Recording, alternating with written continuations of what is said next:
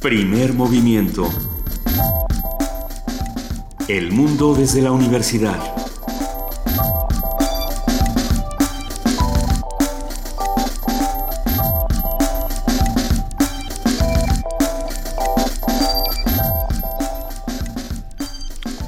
Son las 7.05 de la mañana, esto es primer movimiento y estoy en la cabina con Luisa Iglesias que ya regresó para, para beneplácito de todos sus... No, bueno, ¿cómo los extrañé, querido Miguel Ángel Quemain? Qué gran semana la pasada para primer movimiento. Sí, buena semana. No, eh, en realidad creo que todos disfrutamos muchísimo este, este curso de verano con Héctor Zagal. Tantas conversaciones, tanto que pasó en, el país y en el resto del mundo. Yo lo diría, en el fin de semana todos vamos a descansar. Ah, no. Bueno, en fin, eh, tenemos por ahí el, el caso de Venezuela, que creo que es algo de lo que vamos a tener que platicar. Hoy no está Juana Inés eh, de esa con nosotros. Hay que decirlo. Ay, la extraño más. profunda gripe después de una semana cargada de trabajo. Y Pero es que a ver, si te vas de vacaciones, te da gripa. Sí si te quedaste a trabajar en primer movimiento, te da gripa. O sea, e, e, tú eres el siguiente. Yo soy el siguiente. Tan, tan, tan.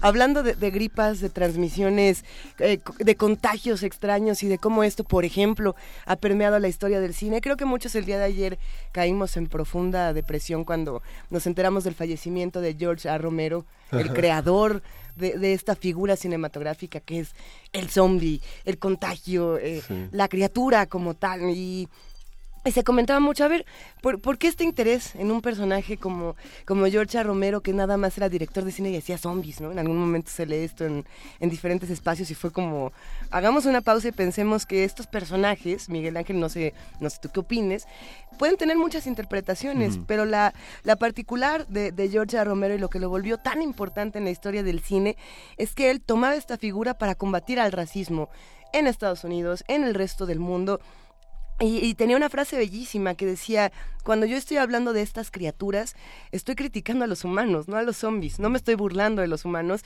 sino de las reacciones que tenemos como sociedad y como un conjunto. Ahora, sí que George Romero haría comunidad, no haría, no haría comunidad, pero e, es, me parece uno de estos personajes emblemáticos para el cine, no solamente para el cine de género, entre comillas, sino para toda una, una lucha social que ha, que ha intentado combatir el racismo y la marginación en diferentes espacios. Y bueno, pues habrá que recordarlo a él. Y a Martín Landó, que también falleció. Y, estabas, estabas, comentando Venezuela, que es un tema que te apasiona. Hijo. Bueno, y a ti también, Miguel Ángel. Vamos a ver. Lo, vamos a platicar el día de hoy. Tenemos un programa riquísimo y, y, cuando digo riquísimo es tan bueno como el pan. El curso de verano con el que arrancamos precisamente será una conversación con Rodrigo Llanes, jefe historiador, familia de primer movimiento. Y, qué bueno que ya regresé porque ya, ya, hasta vengo con antojo. Te va a tocar. Hoy vamos a tener el tema del pan integral. Y Rodrigo Llanes es un, es un hombre de una gran inteligencia por su capacidad asociativa, su cultura y está, digamos, atravesado por la historia. Es un hombre muy ameno, ya lo, ya lo vamos a escuchar. Va a estar bueno. ¿Qué más va a pasar el día de hoy? Vamos a tener en la nota nacional la renuncia de miembros del Comité Ciudadano del Sistema Nacional de Anticorrupción. Lo, vamos a, lo va a comentar Edna Jaime Treviño, quien es licenciada en Ciencia Política y fundadora y directora de México Evalúa. Hoy también se está, está en prácticamente todos los medios los candidatos tan cuestionados para, este, para ocupar el tribunal del Sistema Nacional Anticorrupción. Muchos hablan de los problemas internos del sistema, otros de las trabas que les están poniendo los legisladores. Habrá que seguir discutiendo. Nuestra nota del día, la nueva norma sobre el espacio de estacionamientos en la Ciudad de México, con un comentario de Emilio Canek, arquitecto, coordinador del Colegio Académico de la Facultad de Arquitectura de la UNAM. Vamos a tener eh, el poesía necesaria con el gran regreso de Luis. No, bueno, y con esta tos que me traigo así coqueta, yo creo que me voy a echar una, una ronca de Tom Waits o algo así. Habrá, habrá que buscar eh, poetas que tengan esta voz eh, dura, bueno, no, es que también había pensado en un venezolano para... No, vamos viendo, vamos viendo qué más hay. Tenemos una mesa del día que se antoja muchísimo. Iglesia y poder político en nuestro país. Esta es una conversación sin duda que tiene muchas maneras de leerse. Eh, supongo que será un tema delicado para muchos de los que nos escuchan, así que los invitamos a que hagan comunidad con nosotros y nos compartan sus opiniones en arroba P Movimiento, en Diagonal Primer Movimiento UNAM y en el teléfono 55 36 43 3339. Vamos a estar platicando con el doctor Alfredo Ávila, que como ustedes bien saben es investigador del Instituto de Investigaciones Históricas de la UNAM, pero no viene solo, Miguel Ángel va a estar acompañado. Va a estar acompañado por el doctor Bernardo Barranco. Nada más y nada menos. Quien es presidente del Centro de Estudios de, las Religiones en México y organizamos, se organizó esta mesa pensando en todo el conjunto de noticias, de, acontecimientos que marcan la presencia de la Iglesia Católica en México. Y, que, y de las religiones en realidad. Sin, duda va a ser un tema sensible, eh, pero yo creo que es algo que todos tenemos que discutir y que podemos eh, replantear y reestructurar aquí, aquí en este espacio. Los invitamos a que se queden con nosotros de 7 a 10 de la mañana. Qué, gusto estar contigo, Miguel Ángel. E, este lunes ya, ya me puso de buen humor. Y de más buen humor nos pone todavía escuchar a Edith Lali Morales todas las mañanas. Ella es la subdirectora ejecutiva de la OFUNAM y todos los lunes hace la curaduría musical de este espacio. ¿Cómo estás, Edith? Buenos días. Hola, Luisa, chicos. Miguel Ángel, muy buenos días. ¿Cómo están? Muy bien. Bien, amigos, muchas gracias. Contenta, contenta por esta llamada. Te extrañamos, Luisa. Qué bueno que ya regresaste. Yo los extrañé más, Edith. Pero a ver, ¿qué vamos a escuchar esta mañana para ponernos todos juntos de buen humor? Claro que sí, preciosa. Pues mira, eh, la verdad es que este, la selección que tenemos para el día de hoy lleva una dedicatoria muy especial. Hoy vamos a escuchar obras que fueron compuestas para un instrumento que vive una, ah, voy a decirlo de esta manera, una rara experiencia dentro de la historia de la música. Es un instrumento em, que em, acústicamente o de manera sonora, lo voy a decir así, no brilla por su sonido, pero que sin él la armonía o la base armónica de la música pues no se podría lograr. Me refiero al contrabajo, este instrumento de grandes dimensiones y que en muchas ocasiones nombramos como el abuelito de la familia de los instrumentos de cuerda. Como les comento, es el más grande en su tamaño y por ello produce los sonidos más graves. Sabemos perfecto que entre más chiquito es un instrumento, pues más agudo es su sonido. Eh, les decía que es un instrumento muy interesante porque vive una rara experiencia dentro de la historia de la música, porque realmente son pocas las obras de solista que se han escrito para este instrumento, a diferencia del piano, del violín o de los otros instrumentos. Sin embargo, no podemos imaginar todo el repertorio de la música, y aquí me detengo y cuando digo todo el repertorio, me refiero a la académica y a toda la demás, al rock, al pop, a la salsa, a la cumbia, al blues, al jazz, por supuesto, en fin, no podemos dejar de imaginar la música sin la base armónica del contrabajo. Es el que nos da los cimientos para poder construir todo lo demás. Así que hoy, queridos amigos, hemos hecho la selección de cinco conciertos que fueron escritos para este bello instrumento. Es música muy bonita y algo que me parece además muy muy interesante de la curaduría de hoy es que nos vamos a enfrentar a compositores que quizá no escuchamos tan frecuentemente. Tenemos a dos compositores barrocos, a Domenico Dragonetti y Antonio Capuzzi, a dos del clasicismo, a Karl Dittersdorf y a Johann Baptist Van Hal, y a uno del siglo XX, a Sergei Kusevitsky, perdón. Les platico que este Kusevitsky fue director de la Orquesta Sinfónica de Boston en 1924 y a él le debemos que le haya solicitado a Maurice Ravel que hiciera la orquestación de los cuadros de una exposición de Mussorgsky, que es una de las obras más importantes del repertorio sinfónico. Así es. Así que bueno, yo espero que disfruten de estos conciertos para contrabajo y que descubran el sonido de este instrumento que quizá muchas veces pues se ve eclipsado por la presencia de los demás instrumentos de la orquesta. Hay, hay una novela, hay una novela de Patrick Susskind que se llama El contrabajo. Justamente, justamente Miguel Ángel era que, lo que les iba a proponer que si me lo permitían, pues aprovecho la ocasión que si no lo han leído o si ya lo leyeron, que lo vuelvan a recordar precisamente el contrabajo de Patrick Susskind. Es de una narrativa deliciosa, yo cada vez que lo leo se se dibujan sonrisas en mi rostro porque creo que Susskind relata muy bien la vida de de los contrabajistas y quizá no solamente es una visión de ellos, quizá de cualquier músico, esta relación amor-odio que a veces tenemos con, con nuestros respectivos instrumentos es, es, es, muy interesante. y con, con, seres que son tan aparatosos, pero al mismo tiempo tan dulces. Exactamente. Hay un, hay, un artículo de Roland Barthes que se publicó en algún momento en, en, este, en Pauta, la revista que dirigía Mario Lavista, que desgraciadamente desapareció. Desapareció, sí. Y dedicaron un número al contrabajo, no recuerdo qué número fue, pero había un texto de esos, de esos textos como perdidos de Adorno, hay un texto de Pierre Boulez, me acuerdo tanto del contrabajo porque justamente... Ahora los recuperas, Miguel Ángel, y nos los estas, estas visiones tan, de, seres tan equidistantes en sus, en sus intereses, es, es fascinante. También de un, de un instrumento tan de tan pocas reflexiones antes este antes del siglo XX es, es, es extraño ¿no? No, no no no hay reflexiones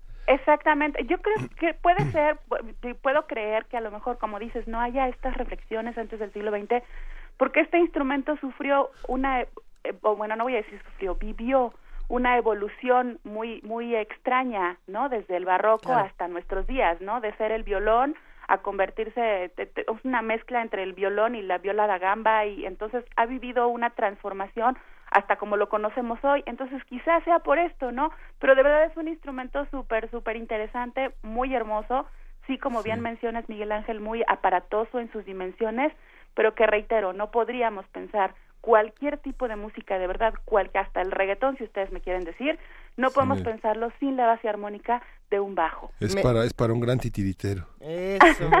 Edith, además, yo creo que vamos a tener que compartir en redes sociales la imagen de cómo nos mandas las curadurías musicales, porque tiene, eh, eh, en esta bellísima hoja que nos han mandado, tiene un pequeño ser con su pequeño gran contrabajo y realmente son, son esos los pequeños detalles que nos iluminan en la cabina. Eh, recomendaciones musicales, recomendaciones literarias, vamos a tener que recurrir a revistas, a libros, autores y por supuesto a todos estos compositores. ¿Con qué arrancamos entonces ya para despedirnos, querida Edith? Claro que sí, amigos. Vamos a arrancar entonces esta mañana los espacios musicales con el primer movimiento del concierto para contrabajo de Domenico Dragonetti. Gracias, espero que disfruten de esta curaduría y vaya como un homenaje muy sentido y muy especial para la sección de contrabajos de nuestra Orquesta Puma, de nuestra querida Orquesta Filarmónica de la UNAM. Gracias amigos. Profundo abrazo para la FUNAM y otro enorme para ti, querida Edith. Gracias amigos, hasta la próxima. Gracias.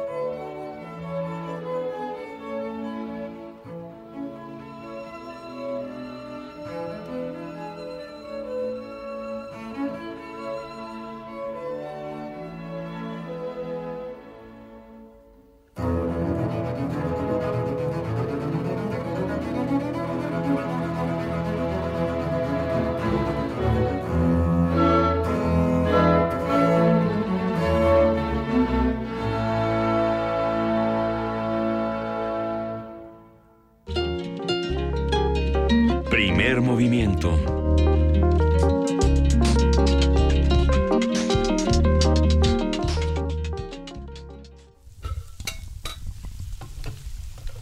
Curso de verano radiofónico. Gastronomía para niños. Con Rodrigo Llanes.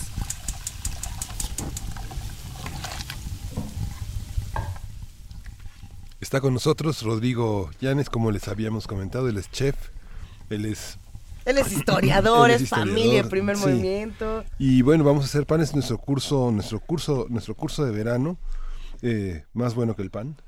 Más, bu- más bueno que el pan, tan bueno como el pan.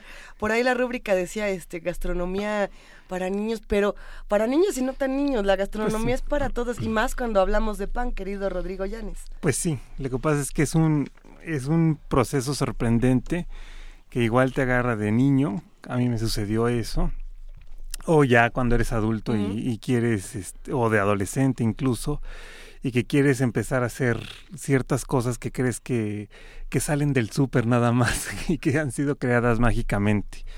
Yo me acuerdo que cuando era niño eh, me tocó ver alguna vez, yo no tenía tele en casa, entonces un día vi un anuncio de estos de, de marinela con un gansito y veías cómo era una línea de producción donde iba saliendo el, el panecito y luego le llenaban de mermelada y de merengue y de chocolate. No sé si se acuerdan de eso y salía ahí. 100%, nunca lo olvidamos. no. Y en ese momento yo recuerdo que tenía como cuatro o cinco años y dije, ah, o sea, esto se produce, ¿no? O sea, no, no es algo que se crea espontáneamente que simplemente lo compras. Y desde ese momento me interesó como saber cómo era el asunto.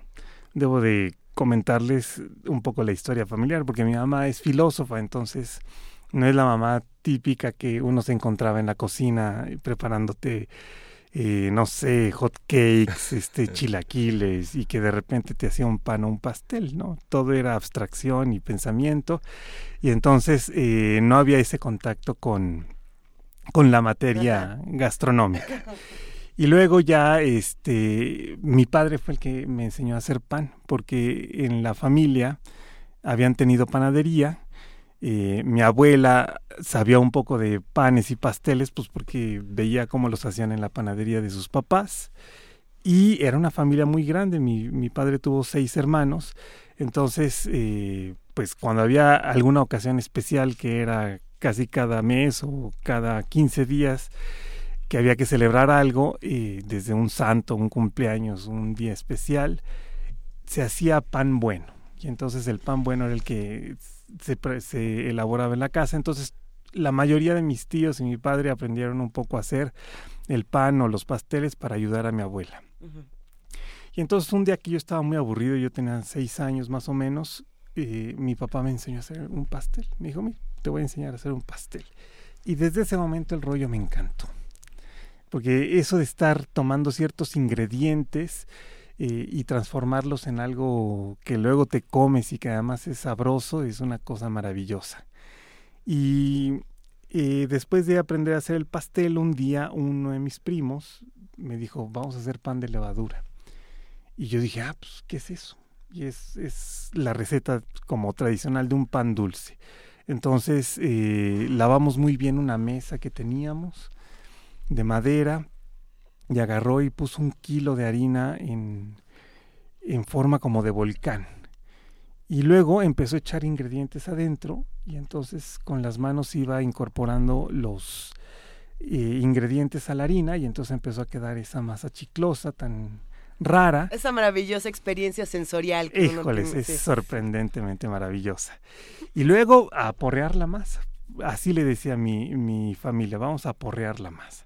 Porque era levantarla de la mesa, eh, aquello era muy chicloso y pesado, y luego vas, lo azotabas contra la mesa. Entonces siempre se escuchaba el aporreamiento tremendo. ¿eh? Entonces era un ruido entre fascinante, que te daba también un poco de miedo, y luego pues mi primo era más grande que yo, él ya era adolescente, entonces cuando yo intenté hacer lo de levantar el kilo entero de masa, pues ya con los otros ingredientes era como kilo y medio, dos kilos, y me pesó muchísimo, ¿no? Pero luego vi que le podías también rolar un poco sobre la mesa y aquello me sorprendió totalmente, porque yo creo que es uno de los procesos más bellos de toda la cocina, ¿no? Cuando de repente tomas estos ingredientes que parecen tierra, porque finalmente la harina es como que una representación de la tierra que, que, la, que vio nacer al trigo y que lo transformó en este alimento sagrado, y luego eh, cómo vas transformando la masa de esa textura absolutamente chiclosa y pegajosa a una tersa que eh, cuando ya queda completamente lista, eh, para colmo empieza a crecer y a duplicar su tamaño y luego cortas las piezas y empiezas a hacer ciertas formas y luego esas otra vez se vuelven a inflar y luego ya las metes al horno y de aquello blancuzco y raro, ¿no? Suavecito, empieza a quedar un pan eh, que se va dorando poco a poco dentro del horno, queda crujiente y luego cuando lo sacas huele delicioso, suena como tambor, lo abres y sale un vapor eh, con un aroma exquisito. Entonces por eso le estamos llamando a nuestro curso tan bueno como el pan, porque cuando uno piensa en este proceso, dice, wow, qué maravilla. E, este es el primer acercamiento, digamos, que, que tienes con, con uno de los procesos más bonitos que, que hay dentro de la gastronomía. Yo me, me quedado pensando desde, desde que se estaba formando la idea de este, de este curso de verano radiofónico, en lo similar que es la radio a la, a, la manufactura del pan por así decirlo, las rutinas, los horarios, eh, el, el, acercamiento sensorial, todas estas cosas que, que son tan similares al ejercicio radiofónico. ¿Por dónde empezamos? Los que no tenemos a lo mejor eh, las habilidades culinarias, pero queremos familiarizarnos con esta parte tan bella de la cocina. Requisitos indispensables. Requisitos indispensables. Bueno, primero vamos a platicar que nuestro curso va a estar alrededor de los productos del trigo, porque pues es uno de los ingredientes esenciales de, de la culinaria de todo el mundo es una de nuestras herencias gastronómicas de origen europeo. Y eh, vamos a comenzar diciendo que el trigo es un, cereal que crece en el campo, que mm, tradicionalmente y desde épocas así babilónicas, para sembrar estos grandes campos se utilizaba la yunta con los toros o con los bueyes y eh, eso permitía eh, sembrar muchísimas extensiones de tierra y entonces esto daba siempre la sensación de riqueza, ¿no? porque entre más tierra trabajaras y labraras y sembraras, pues más granos iba a haber. Y luego estos granos eran eh, secados y depositados en los graneros. Y entonces las grandes ciudades pudieron crecer y tener toda esa infraestructura y toda esa civilización gracias a que se sembraban grandes cantidades de grano para poder hacer pan y para alimentar a toda la población. Entonces, una vez que se tiene el grano de trigo, este se pela, se muele y entonces queda ese polvo blancuzco que llamamos harina. Hay otro tipo de harina que proviene también del trigo y que le llamamos integral y que vamos a utilizar en la receta de hoy. La diferencia entre la, harina blanca y la harina integral es que la harina integral tiene un poco de el salvado o de la cáscara de la, del trigo y eso hace que tenga un mayor contenido de fibra. Eso se llama salvado. Sí, exactamente. Pero ya la harina integral es una mezcla, digamos, entre el salvado y, la harina blanca porque no ha sido separado.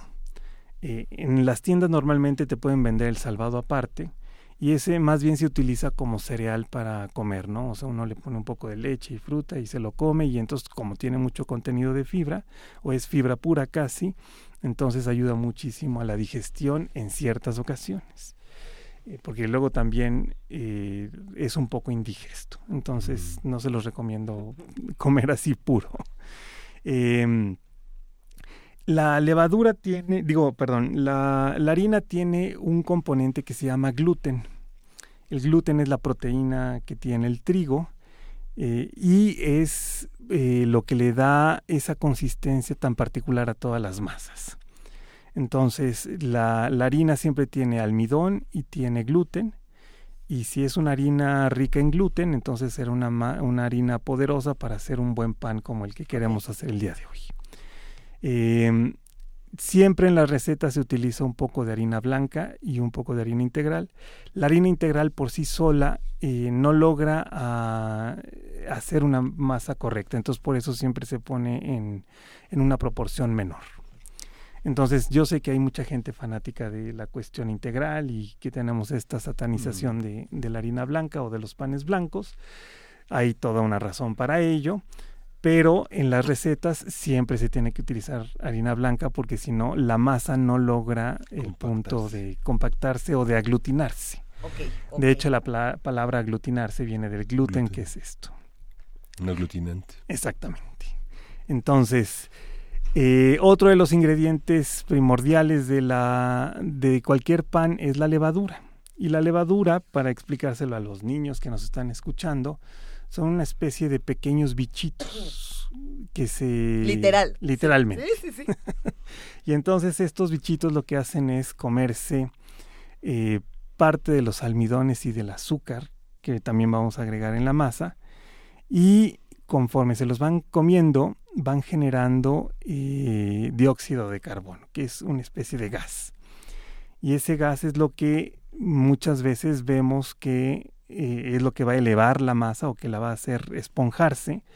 Y cuando ustedes parten un pan, van a ver que tienen pequeños eh, huequitos o hoyitos y eso es, digamos, el gas que se generó por estos bichitos y que va a esponjar todo. Entonces, eh, los bichitos cuando están en frío se quedan, digamos, como dormidos. Cuando están en una temperatura calientita, sabrosa, así como de Acapulco eh, en, en, verano, es ahí cuando se empiezan a reproducir. Y entonces se empiezan a reproducir de forma exponencial y es lo que va haciendo que el pan empiece a, a crecer y a crecer. Y cuando esos bichitos pasan de los 70 grados dentro del horno, se mueren. Y entonces ahí ya el, cumplieron su, su okay. función y ya, este, no nos van a hacer ningún daño ni nada cuando nos lo comamos. Ni, los vamos, ni los vamos a extrañar. Ni los vamos a extrañar. eh, otro de los ingredientes que siempre lleva un pan es el azúcar, aunque sea en una proporción muy pequeña. Incluso los panes salados, el bolillo y demás, lleva un poquito de azúcar porque justamente es el, el alimento de estos bichitos de la levadura. Entonces, eh, siempre se le pone en cierta proporción, no necesariamente para dar sabor, sino para que esta levadura vaya creciendo. Y otro de los ingredientes fundamentales es obviamente la sal. La sal controla un poquito los bichitos, los inhibe y para que no vayan eh, creciendo desmedidamente y que el pan se, se deforme o, o Se desborde. se desborde y además le da el saborcito característico que acostumbramos normalmente en un pan. Otro de los ingredientes, el final, es eh, el agua.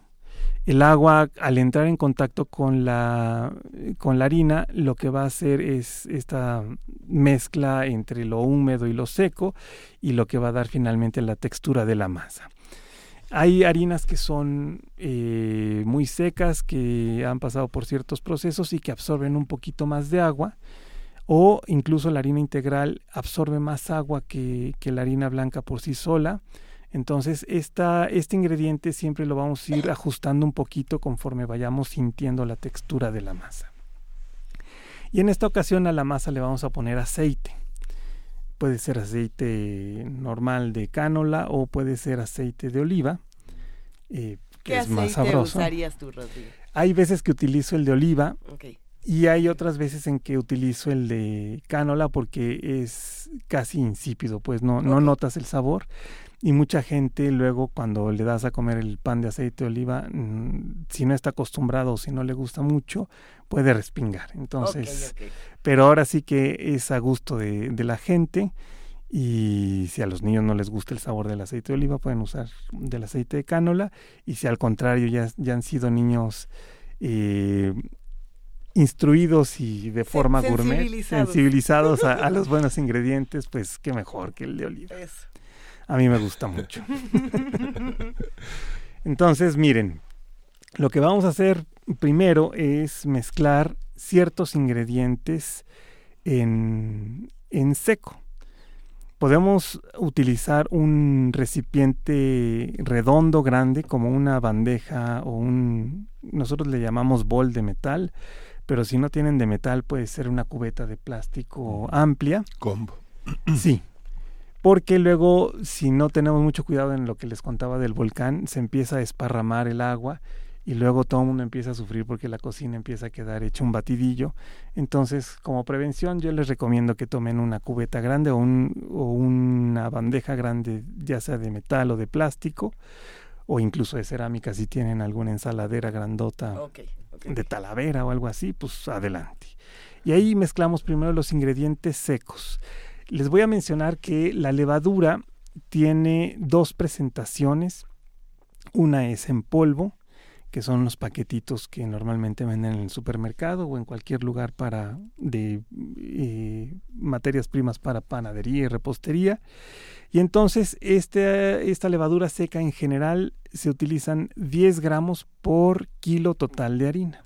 Aquí nos, nos preguntan los radioescuchas, harina y levadura, todo esto del súper, nada, nada demasiado sofisticado. No, ya nada sofisticado, ya los súper han acaparado todo tipo de distribución. Harina de trigo normal de la Harina de trigo normal, sí, y harina de, integral de trigo también de la que encontremos. Entonces la receta está ya en nuestras redes, son 700 gramos de harina por 300 gramos de, de harina integral. Eh, 40 gramos de azúcar que vamos a utilizar para que se alimente la levadura, 20 eh, gramos de sal, 10 gramos de levadura en polvo y vamos a comenzar con medio litro de agua y 60 mililitros de aceite. Entonces, primero mezclamos los ingredientes excepto la levadura en polvo. Les iba a comentar que también hay una levadura en pasta. Esta sí se encuentra en lugares especializados.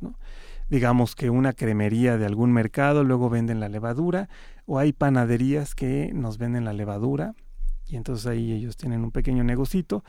Y entonces esta es una barra que parece como una barra de mantequilla o de manteca. Y la proporción que se utiliza normalmente de esta levadura es de 30 o 40 gramos por kilo de harina. O sea que si ustedes compraran la levadura fresca, eh, tendrían que ponerle 40 gramos a esta receta que lleva un kilo total de harina, ¿no? Entonces, em, la levadura nunca se pone en contacto con la sal, porque les decía que la sal la inhibe. Entonces, eh, primero mezclamos todos los otros ingredientes, excepto la levadura. Eh, vamos a ir agregando el medio litro de agua y el aceite. Y entonces, ya que está, digamos, eh, puesto el agua con, con la harina, vamos a meter nuestras manos y vamos a ir mezclando poco a poco el agua con la harina. Y poco a poco vamos a ir viendo cómo eso se vuelve algo pegajoso.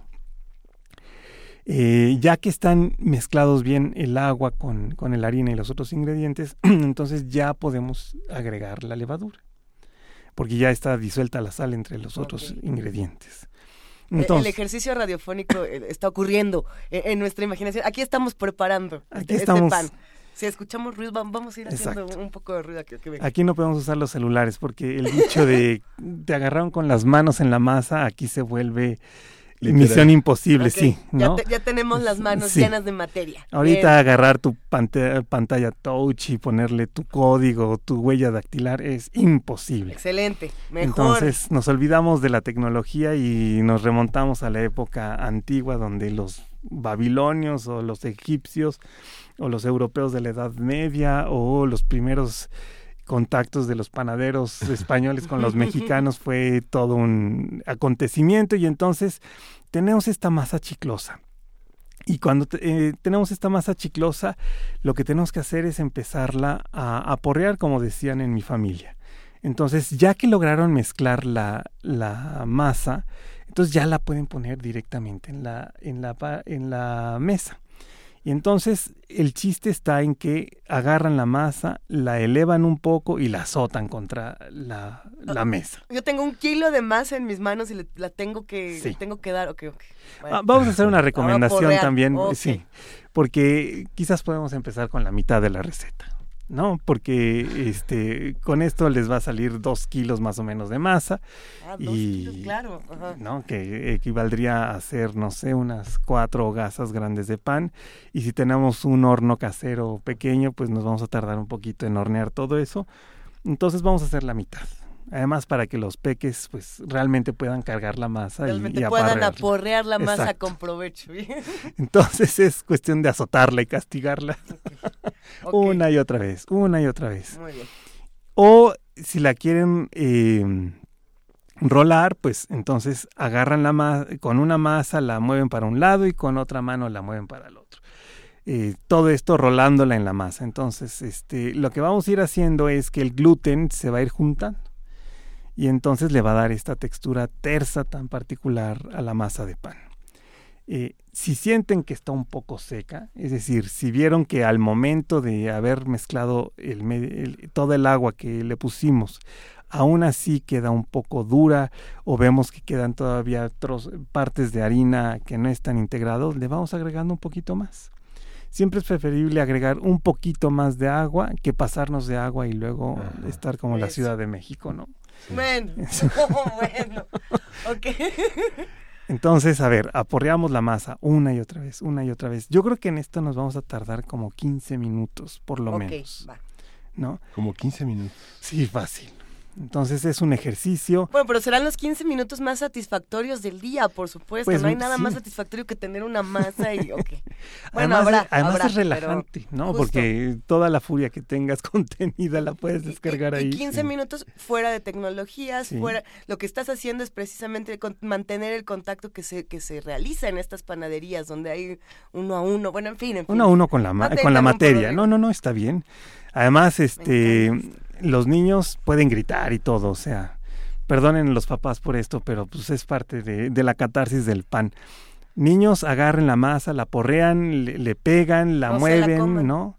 No, bueno, no se la coman Ah, porque luego, como decían este, en mi familia, se empachan. Entonces, este, no les vaya a empezar a crecer el pan dentro del estómago. Entonces, denle, denle con, con todo, ¿no? Un poco, un poco de golpes, este, y luego ya vean cómo la masa se va transformando en algo suave y que cada vez, este, es más terso, ¿no? Empezamos como si esto fuera eh, un lodo raro, un barro raro, y ahorita ya después de varios minutos de estarle dando a la amasada, se empieza a entibiar un poquito, porque el trabajo lo que va haciendo es entibiarlo y darle temperatura, y vamos viendo que se vuelve suavecita. Y cuando vean que ya está bien, bien suavecita, es que ya está lista la masa, porque además se tiene que despegar bien de la mesa. Ya no es esa cosa chiclosa del principio, sino es algo que ya pueden rolar muy, muy bien por, por la mesa. Y después lo que van a hacer es que en el mismo recipiente donde pusieron todos los ingredientes, Ajá. vamos a devolver la masa ahí y la vamos a tapar con un trapo ligeramente húmedo. Porque justamente los bichitos crecen cuando hay calorcito y humedad. Entonces lo tapamos y poco a poco va a ir reposando eso. Lo primero que va a pasar es que vamos a descansar la masa. Por eso se le dice el reposo. Y lo que queremos es que toda la fuerza que ganó la masa, eh, con nuestros aporreos, nuestros golpes, nuestras roladas, va a ir desapareciendo y va a ser como un momento de relax. Entonces es como si de repente entraras a un sauna, un, a un vaporcito, ¿no? Y entonces te relajas, te relajas los músculos y quedas relajadito y suave. Entonces eso es lo que queremos que le pase a la masa. Esto va a pasar a lo largo de media hora, más o menos. Entonces ya que se relajó la, ma- la masa, entonces ahora sí está lista para que le demos la forma que queramos. 15 minutos de aporreo, media hora de relajación. Sí. Ok. Si, si ven que la masa eh, no, no está lo suficientemente suave y no se despega de la mesa con los 15 minutos, pues le damos un poquito más de tiempo. Puede llegar a ser 20. Ok. Si están los niños, pues probablemente se tarden un poquito más porque eh, obviamente la fuerza de los brazos de un niño es, son, es menor a la de un adulto. Bueno. Bueno, Bueno. uno ha visto de todo. Sí, pero, pero esta es buena terapia para, para, que, para los niños. Ok, excelente. Para que drenen todo, eh, toda la furia. Oh, qué maravilla. ¿Y, qué pasa entonces? Una vez que ya tenemos una masa que, que reposó, que respiró, bueno, es que yo escucho mucho esto, deja respirar la masa, nunca he entendido bien, bien a bien qué ocurre ahí, pero ¿qué pasa entonces? ¿Qué pasa? Entonces se relaja la masa y entonces ya queda en la, en la textura o en, en, en el ánimo correcto para agarrar la forma que nosotros queramos. Entonces, la masa que estamos haciendo, como lleva aceite, eh, va a ser un pan que, se, que es más suave y que se mantiene suave por más tiempo. No es como los bolillos, ¿no? Que los sacas del horno, están suavecitos, recién horneados y que para la noche ya están hechos una piedra. Esto se debe a que le ponen un aditamento especial, un, químico que hace que justamente tenga la corteza crujiente, eh, se vea más bonito, se crezca más y entonces la gente lo compre más. Pero bueno, esos ya son otros problemas que algún día discutiremos. Lo que sucede con esta masa es que la podemos meter en un molde. Hay unos moldes rectangulares para pan de caja o para panqué es el mismo molde y se utiliza para las dos cosas. Entonces, estos moldes se deben de engrasar muy bien. Eh, puede ser con mantequilla o con margarina o con manteca. Simplemente la derretimos un poco, que no esté muy caliente y con una brocha pintamos muy bien los bordes del molde. ¿Qué, qué utilizarías tú? Normalmente se utiliza manteca porque es la grasa más barata un kilo de manteca cuesta la mitad de lo que cuesta uno de mantequilla. Entonces, ¿Y cuál es la más rica? No le da ningún sabor. Entonces ahí sí no se preocupen. Perfecto. Eh, en otros en los pasteles que haremos en los siguientes días, ahí sí les voy a decir que de preferencia mantequilla porque es lo más sabroso. Pero entonces engrasamos bien eh, dependiendo del tamaño del molde. Si es un molde grande como de unos 30 centímetros de largo, la masa que estamos haciendo es suficiente y alcanza muy bien. si tenemos un molde más pequeño, pues entonces tendremos que utilizar dos. Y si nosotros quisiéramos, si no tenemos el molde, lo podemos hacer en forma de hogaza. Entonces vamos a necesitar una charola para horno, que también le pondremos un poco de manteca o mantequilla para que no se nos pegue. Entonces, lo que yo les recomiendo es que, eh, dependiendo de, del tamaño del molde, hagan una o dos piezas y entonces parten a la mitad la masa. Y luego vamos a darle la forma y a amarrar el pan. Esto significa que le vamos a dar como toda la estructura para que cuando empiece a fermentar crezca bonito. Bien. Entonces utilizamos las manos y vamos a hacer como una bola. A esto se le llama bolear y lo que queremos es que la bola vaya quedando como firme. Entonces esto se hace contra la mesa, utilizando las dos manos y entonces lo que vamos haciendo es girándola, girándola, girándola y vamos a sentir como en nuestros dedos de abajo esa bolota se va haciendo cada vez más firme. Y entonces cuando ya tiene esa firmeza, la vamos a rolar para que quede como una gran eh, un gran salami, por decirlo así. Muy bien. Una salchichota. Y entonces lo ponemos dentro del, del molde. Si queremos hacer la hogaza, pues cuando queda así redonda ya es suficiente. Luego vamos a dejar fermentar el pan. Ahora sí, los bichitos van a empezar a reproducirse y a generar este, este gasecito que va a hacer que el pan se vaya volviendo cada vez más esponjoso. Y esto va a suceder en otra media hora más o menos. Es importante que esto lo hagan en la cocina con las ventanas cerradas y que esté todo bien calientito y este es el momento en el cual prendemos el horno para que se vaya precalentando y esté en la temperatura idónea cuando lo metamos el pan.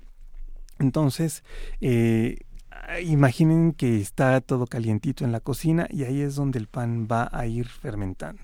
Lo podemos también tapar otra vez con el trapo húmedo y entonces vamos a ver cómo poco a poco se va esponjando y esponjando y esponjando. Para este momento nuestra casa ya huele...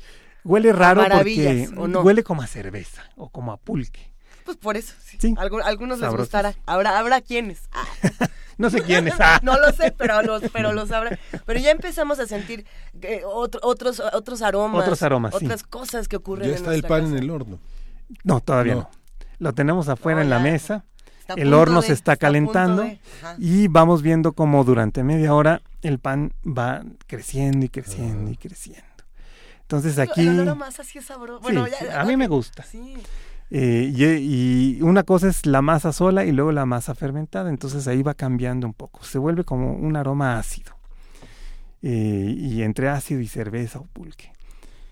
Y luego eh, lo que va a suceder es que ya ha crecido el pan y que dobla su volumen, digamos, empezamos con una bolita pequeña y se vuelve una bola del doble del tamaño. Vamos a barnizarla con un huevo batido. Entonces batimos un huevo con un tenedor, tomamos una brocha, o algún trozo de, de servilleta de estas que son firmes. Eh, no sé, las abuelitas luego tenían un trozo de trapo viejo que siempre usaban para pintar el pan. Entonces, la capa de arriba la barnizamos, solo es la de arriba, ¿eh? no, no vayan a creer que tiene que ser los bordes y demás, ¿no? Es solamente, y esto lo que va a hacer es que le va a dar un color este más oscuro cuando se vaya dorando y quede ligeramente brillante. Podemos repetir un momentito, eh, breve énfasis en qué es exactamente barnizar el pan para los que luego claro. se quedan con esta duda de ¿y eso cómo, ¿Y eso cómo es? A ver, niños, cuando ustedes están en la escuela y les dan unas brochas o pinceles y unas pinturas, eh, más o menos es igual. Entonces toman la brocha, la remojan en el huevo batido y pintan la superficie del pan. A eso se les llama o barnizar o pintar el pan. no es demasiado suavecito porque no vayan a ponchar el, pan. ¿no? El pan es como un globo que se va eh, inflando. Si le pellizcan o, le meten el dedo, se empieza a bajar y entonces todo el esfuerzo que hicimos de haber amarrado el pan para que creciera bien con, con la boleada se va a perder. Entonces, dejen que crezca tranquilito y suave y con mucho cuidado barnizan el, la superficie. Busquen una brocha que sea más o menos ancha y no un pincelito porque entonces se van a tardar mucho. En el caso de la hogaza, también se barniza la superficie. Procuren que no pinten la parte que va pegada a la, a la charola porque se les puede pegar el pan. El huevo ya cocido es casi un, adherente muy particular. Incluso los pintores luego usan clara de huevo en ciertas texturas de sus cuadros. Entonces, ya creció y entonces vamos a meter el pan media hora eh, al, horno. Eh, el horno tiene que estar precalentado a 200 grados. Bien. Entonces, ya que lo metimos, vamos a esperar la media hora o 40 minutos más bien y vamos a ver cómo el pan deja de ser esa masa blancuzca eh, que tenemos, con la harina integral queda como cafecito claro y poco a poco se va a empezar a dorar y se va a poner amarillo y luego se va a poner cafecito claro. Y cuando esté cafecito más tostadito, es que el pan ya está. Entonces es importante que le vayan midiendo el tiempo porque el tiempo aquí sí es un factor importantísimo. Entonces, eh, a los 40 minutos ya tenemos el pan cocido, si estuvo a esa temperatura que precalentamos el horno. Y entonces ya sacamos el, pan. Eh, si utilizaron el molde, es el momento de sacar del molde el pan. Esto lo tienen que hacer con unos trapos o con unos guantes de, panadería para no quemarse. Y esto sí les recomiendo que los niños no lo hagan chicos, ustedes ven cómo el adulto que esté haciendo el pan con ustedes lo va a hacer, porque si no tienen suficiente cuidado, de destreza, se van a quemar con el molde y las quemaduras del horno son terribles. Yo de niño y de adolescente me quemé muchísimas veces. Bueno, ya está de adulto uno y de las adulto vuelve todavía, a padecer. Caray, eh, El otro día estaba sirviendo un banquete y un horno que no conocía y ahí nos estábamos quemando todos los, el equipo. Qué horror. Pero entonces... todos bien, todos, todos, se recuperaron y pudieron disfrutar el pan, que es importante. Eso sí. Eso. Entonces se desmolda o si ustedes pusieron la hogaza en la charola, también en ese momento la mueven para que no se quede pegada a la, a la masa. Porque con toda la humedad que tiene la masa, empieza a sudar en el molde y entonces se pega. Entonces el momento ideal para desmoldar siempre el pan es recién salido del horno. Y si tienen una reja para que se oree un poco, eh, es mejor para que se enfríe. Hay mucha gente que le encanta comerse un trozo de pan recién horneado. Quema un poco, huele delicioso, pero yo les recomiendo que lo dejen reposar otra media hora a que se enfríe y entonces ya se lo pueden comer. Permitir que el olor se apodere de toda la casa un ratito. Ahí sí la casa ya está invadida de este aroma exquisito. Eh, por eso todos los, todos los dichos de lo bueno del pan es, eres tan bueno como el pan, se vende como pan caliente, eh, a qué hora sales, bizcochito, etcétera. Todo tiene que ver con, con este aroma tan particular, tan seductor y tan maravilloso y que nos regresa a diferentes espacios y a diferentes épocas en nuestra vida. Por aquí nos están escribiendo muchísimos radioescuchas.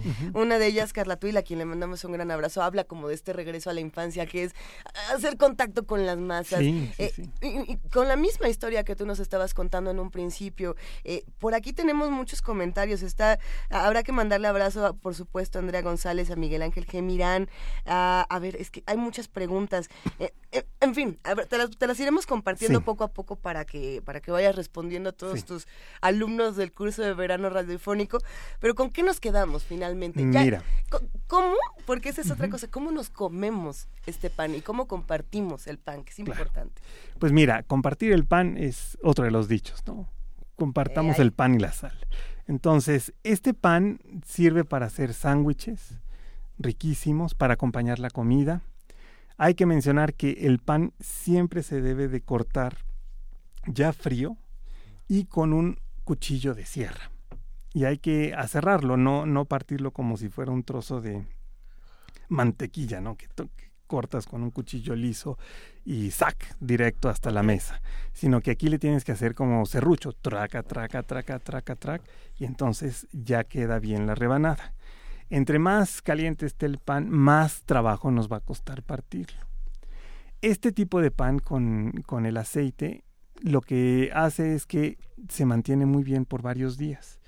Entonces, yo les recomiendo que si hacen el pan, lo hagan, digamos, en la tarde-noche y para la mañana siguiente queda perfecto para partirse y para hacer sándwiches o cortar rebanadas y acompañar la comida. ¿Qué más podemos agregarle a esta masa? A esta masa le podemos agregar un poquito de nueces, sí, sí, un poquito de pasas, si nos gusta esta mezcla de pasas y nueces, o si prefieren arándanos, o si prefieren a lo mejor almendras picadas o dátiles picados, y van muy bien. O le pueden agregar semillas raras como un poco de chía, eh, o un poco de alcarabea, o le pueden poner semillas de hinojo y sabe riquísimo. Y hay gentes que eh, quisieran como algo más gourmet y tradicional, entonces si no quieren ponerle la levadura eh, sintética que es la que venden en el súper, pueden sustituir la, eh, un vaso de, del agua que le vamos a agregar por una cerveza. Y eso, la cerveza contiene también levaduras y entonces le va a dar otro sabor particular al pan. Solo que en este caso, si utilizan la cerveza, el, tiempo de fermentación se duplica porque todas las levaduras van mucho más lento. Rodrigo Llanes, ¿te puedes quedar un par de minutitos más después del corte para que cerremos este tema y hablemos de todas las variantes de esta receta que nos acabas de compartir? Desde luego que sí. Pues si les parece bien, vamos a una pausa aquí en Primer Movimiento y regresamos en unos minutos con Rodrigo Llanes, chef e historiador. Primer Movimiento. Hacemos comunidad.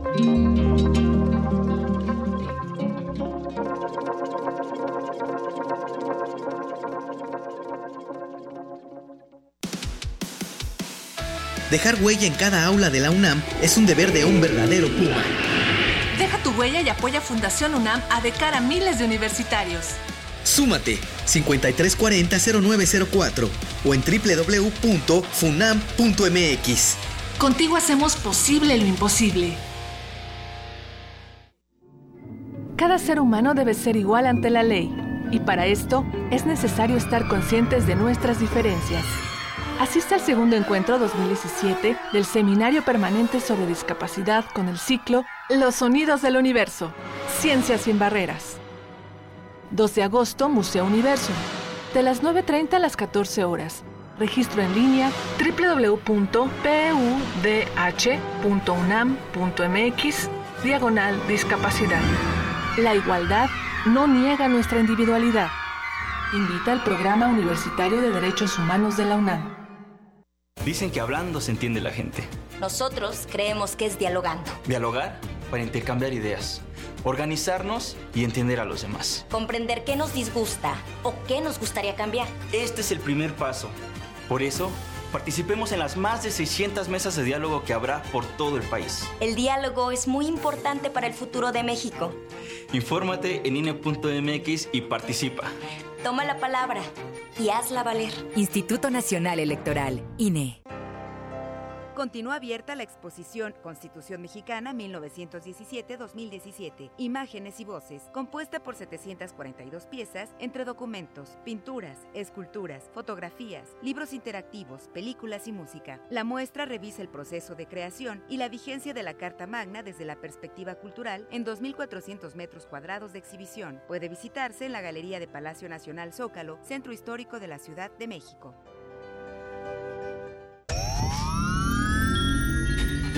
10 frasquitos de gel desinfectante, 4 caldos cultivo, 2 compostas, un invernadero sonoro. En este ambiente se experimenta la nueva música en compañía de sus creadores. Cultivo de ejercios, frescura en la flora musical. Lunes y jueves, 21 horas, por el 96.1 de FM. Radio UNAM.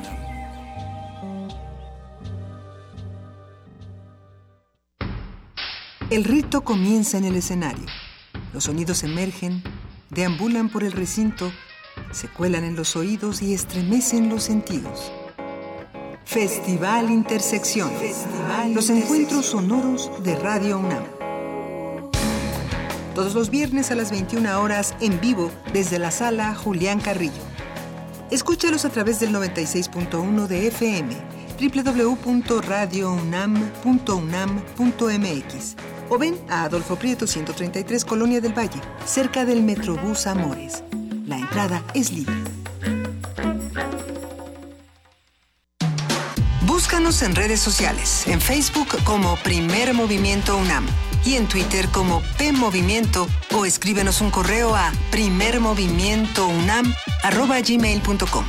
Hagamos comunidad. Son las 8 de la mañana con 3 minutos. Esta es la segunda hora de primer movimiento con Miguel Ángel Quemain. Juana Inés dice que en este momento no está, pero le mandamos un gran abrazo y le deseamos que se mejore.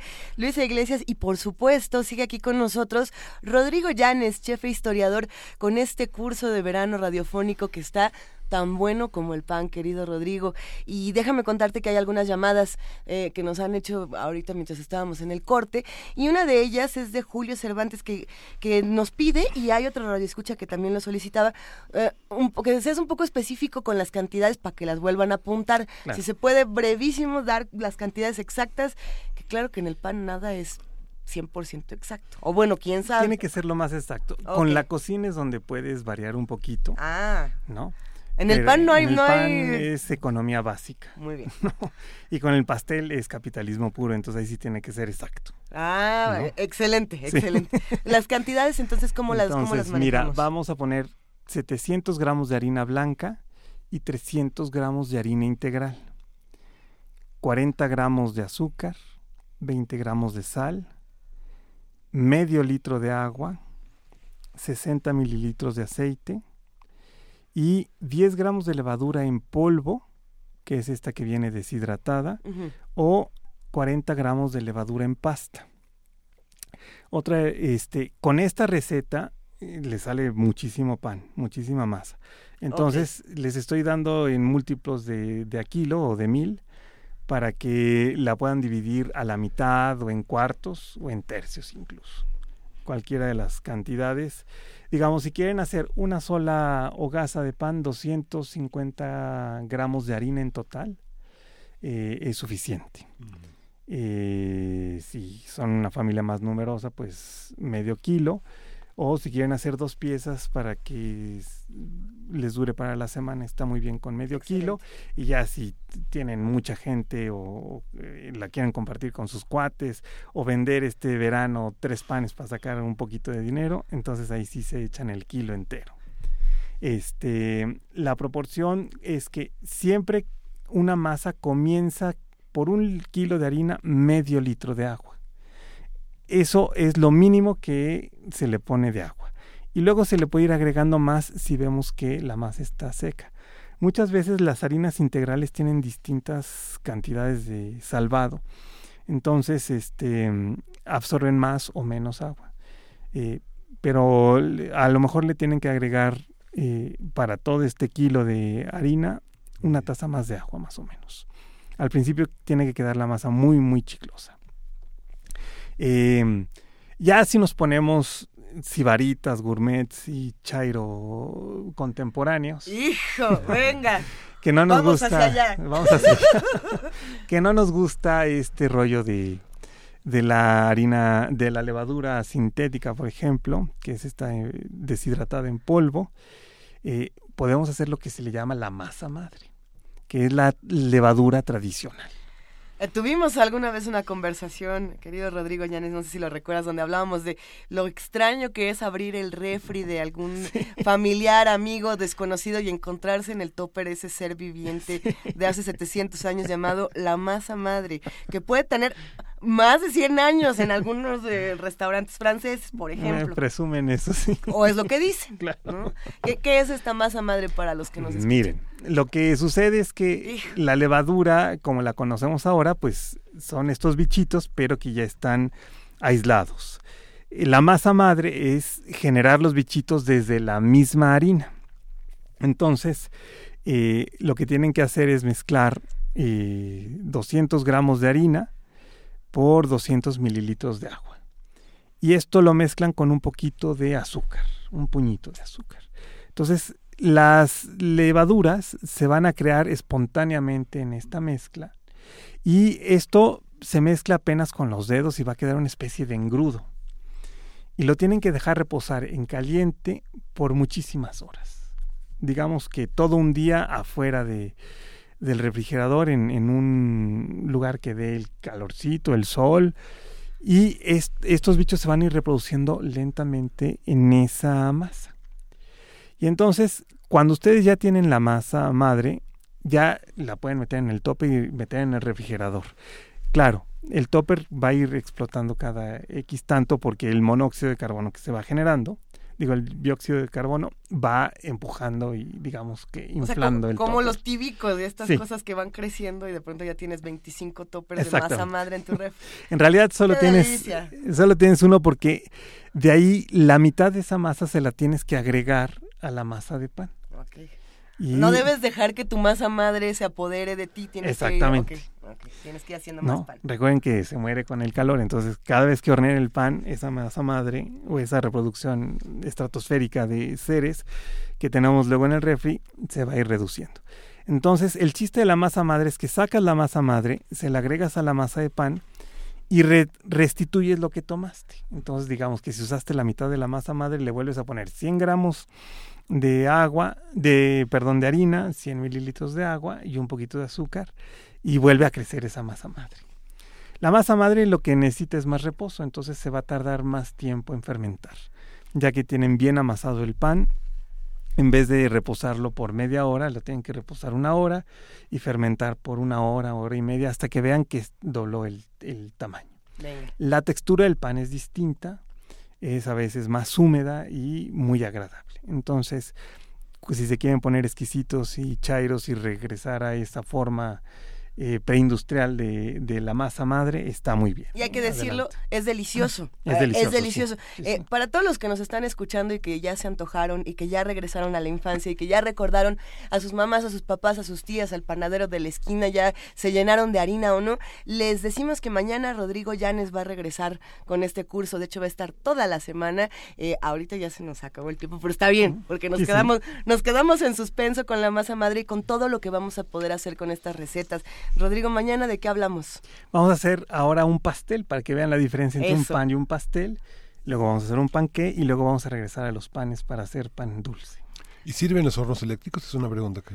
Sí, el horno eléctrico lo tienes que precalentar menos tiempo porque es más pequeño y sí sirve completamente, ¿no? No hay ningún problema. El microondas no se usa para el pan o yo no lo he usado nunca para el pan. A lo mejor una de estas mujeres expertas en, en hornos de microondas este, nos podría decir cómo, pero... Las cosas más excéntricas se pueden hacer en horno de en microondas. sí. sí, Yo soy de, de, la pelea pasada, entonces casi no lo uso. Ah, vamos a seguir discutiendo todos estos temas. Y si hicieron pan con los niños hoy, mándenos sus fotos, mándenos el proceso y lo vamos aquí a poner en nuestras redes sociales. Me parece muy bien. Un verdadero privilegio, querido Rodrigo Llanes. Como siempre, un abrazo para ti y nos vamos todos al Holgorio esta semana. Ya lo iremos platicando, tenemos varios días. Quédense con nosotros en primer movimiento. Tenemos mucho más que discutir, eh, nota nacional, internacional. En fin, quédense por acá.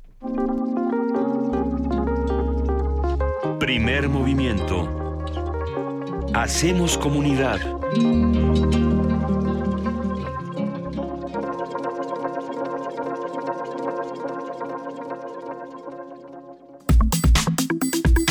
Nota Nacional. La semana pasada renunciaron los integrantes del Comité de Acompañamiento Ciudadano para la designación del fiscal anticorrupción tras acusar al Senado de la República de incumplir su obligación constitucional en el proceso de designación para este puesto. ¿Qué nota y, qué seguimiento tan interesante se le tiene que dar a lo que ha ocurrido desde la semana pasada hasta el día de hoy? Porque no dejan de aparecer elementos interesantes. A través de un comunicado señalaron que el nombramiento está pendiente desde febrero de 2014, cuando la Cámara Alta publicó la convocatoria y posteriormente citó a 33 aspirantes, pero acusó que la Junta de Coordinación Política, cito, mantuvo oculto el proceso sin mediar explicaciones claras sobre su demora. La discusión sobre su designación simplemente se diluyó ante la negligencia y los intereses políticos de todos los frentes. Y ahí termina la cita. En el documento señalan que en marzo de 2016 entregaron al Senado cuatro perfiles idóneos para ocupar el cargo así como las evaluaciones de los participantes. Sin embargo, en mayo pasado, los legisladores anunciaron que no fue aprobado un periodo extraordinario para cumplir este pendiente, ya que no se conocían a fondo los perfiles de los aspirantes. Todo un tema. Esta mañana vamos a conversar con Edna Jaime Treviño, licenciada en Ciencia Política, fundadora y directora de México Evalúa. Y como siempre, Edna, es un gusto hablar contigo. ¿Cómo estás? Buenos días. Muy bien, Luisa, muy buenos días. Eh, yo digo lo mismo, un gran gusto poder estar esta mañana con ustedes. ¿Qué, está pasando con el Sistema Nacional Anticorrupción? Esta discusión que lleva ya un, largo rato y que parece que, que, bueno, está siendo frenada por distintos espacios. ¿Cómo, cómo vives este asunto? Pues mira, Luisa, lo dices bien, el, el sistema apenas está arrancando, dando los primeros pasos, pero pues ya está eh, eh pues moviendo resistencias eh, justo hace algunas semanas, eh, pues hubo algunos señalamientos a la comisión de selección eh, del Comité de Participación Ciudadana, en el cual participo como coordinadora, y pues, pues fue difícil, ¿no? Decidir algunos embates completamente infundados y tuvimos que salir a aclarar y publicamos un libro blanco donde hacemos una explicación exhaustiva de todo lo que hicimos en el proceso, además de que siempre eh, la información sobre este proceso de selección estuvo eh, abierta y disponible en nuestra página de internet. Ahora vemos la anuncia de este comité de acompañamiento, decir que no es lo mismo que la comisión de selección y el comité de participación ciudadana. Este es un grupo de ciudadanos interesados en que funcione el sistema que decidieron acompañar el proceso de nombramiento del fiscal anticorrupción. Y ante la falta de resultados, pues decidieron renunciar, ¿no? ya no estar acompañando un proceso que parece que no va a ningún lado. Entonces, Luisa, justo estamos cumpliendo un año eh, de que se ha aprobado el primer paquete de leyes anticorrupción. Así es. Mañana tienen que entrar en vigencia, eh, deberían entrar en vigencia en todo el país. Sabemos que hay estados que no hicieron bien su trabajo, que no hicieron la reforma constitucional de manera satisfactoria. Hay algunos otros que no avanzaron en su ley local anticorrupción. Entonces, eh, pues este año hemos visto que, que sí hicimos un planteamiento pues comprensivo para fortalecer las instituciones que tienen que lidiar con el problema de la corrupción, que va a ser un trabajo muy difícil y mucho más si hay resistencia si no hay disposición, liderazgo para hacer de esta reforma eh, un mecanismo eficaz para el control de la corrupción. Mira, en unos momentos eh, en unas horas más habrá un pronunciamiento de un grupo de organizaciones, México Evalúa es parte de ellas, llamamos, le llamamos Vamos por Más, eh, para hacer un, eh, un, un planteamiento firme de que vamos a seguir impulsando el sistema, de que hay una coalición cada vez más amplia de mexicanos que les importa y que no están dispuestos a soltar el tema, a perder una generación más tratando de cómo lidiar con el problema. Ya tenemos una reforma en marcha, una reforma que necesita implementarse bien y vamos a estar acompañándola y vamos a plantear una agenda de lo urgente, de lo que tenemos en el corto plazo que, que resolver para que este sistema cobre vida de la mejor manera posible. Entonces vamos a hablar, se va a hablar de la Fiscalía General de la República, de la reforma a la Fiscalía, de la Fiscalía Anticorrupción. Eh, necesitamos discutir bien para poder proponer un diseño potente y no enclenque como el que tenemos ahora, que no serviría de mucho tener una Fiscalía Anticorrupción sin independencia, sin recursos, sin atribuciones suficientes. Eh, pues necesitamos hablar de leyes, de cambios legales que cierren los espacios a la corrupción, la ley de obras tenemos fresco, la tragedia del socavón y de muchas otras que tienen que ver con obra pública donde se atraviesa la corrupción. Entonces, eh, tenemos que pues, hablar de una ley de archivos. En fin, la agenda pendiente. Es enorme. Y, no vamos a soltar el tema. No solo no vamos a soltar el tema, sino vamos por más. eh, Edna, ¿cuál es la... Eh, dónde, ¿Dónde va a ser? Eh, cuándo, a, ¿A qué hora va a ser? ¿Dónde va a ser? Este pronunciamiento convocaron a medios, este, ¿cuántas organizaciones participan? Adelántanos algo. Sí, sí hay convocatoria a medios. Eh, me parece que es en, estoy fuera del país, entonces yo no yo no asistiré. Habrá representación en Pico Evaluada, que es, es en, Rosario Castellanos, y es una coalición amplia. Eh, Las organizaciones que hemos impulsado el tema, organizaciones académicas, organizaciones empresariales, sí necesitamos de un apoyo social amplio, de una articulación amplia, de una red que proteja esta reforma, que la lleve hacia adelante, eh, eh, porque sí, sí, sí está y tocará intereses y habrá una gran resistencia a cualquier cambio en el statu quo, a, a este pacto de impunidad que nos ha dañado tanto y que muchos no están dispuestos a dejar. ¿Cuánta gente participa? ¿Cuántas instituciones participan? ¿A qué hora va a ser? Eh, mira, eh, el, horario no lo tengo por, eh, por ahora, eh, pero sí son un grupo nutrido de organizaciones. Al final, como te comento, estoy fuera del país, no pude darle seguimiento, pero son eh, es un núcleo muy amplio de organización, un grupo muy amplio de organización. Ahora viene yo creo que por lo menos 20 organizaciones. y, le daremos el seguimiento. Es, es importante pensar en la relación que ha tenido el, el Sistema Nacional Anticorrupción con no solamente el, Senado y demás, sino también con los mismos medios de comunicación. Otra de, de, las notas importantes que ocurre es el, el, mismo rechazo que muchos medios le han dado o, la cobertura negativa que, que le han dado a un tema tan importante para nuestro país. Eh, ¿Cómo se vive esto y qué opiniones se han generado? Porque también la, misma sociedad desde redes sociales tiene opiniones muy encontradas. En fin, la discusión eh, se enriquece, pero también se dificulta. Pues sí, eh, yo creo que ha habido cobertura muy diferenciada. Hay medios que están muy comprometidos con, con el tema anticorrupción. Así es. Y se deja ver en la cobertura que dan a los temas, se deja ver en en, en el seguimiento que dan a temas de corrupción, a un señalamiento eh, eh, eh, pues consistente sobre el tema. Y hay otros medios que han preferido una cobertura menos imparcial, eh, eh, no le dan no le dan la relevancia que muchos ciudadanos le dan. Este, sí hay una cobertura diferenciada, hay una cobertura eh, claramente este, diferenciada claramente diferenciada. Las redes sociales son una cosa, hay una comunidad ahí pues muy apasionada y muy comprometida con el tema. Este, en fin, yo creo que son eh, todas expresiones de lo que es este país. Hay una hay una hay una parte que es este muy significativa porque yo creo que en la historia reciente el Senado no ha recibido una, una, un fuerte golpe de credibilidad y de legitimidad como el que ahora está recibiendo.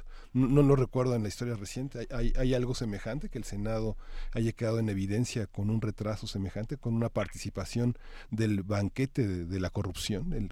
Eso significa de alguna manera. Pues mira, eh, yo creo que sí, en el tema del, del, nombramiento del fiscal, pues ha habido un retraso enorme.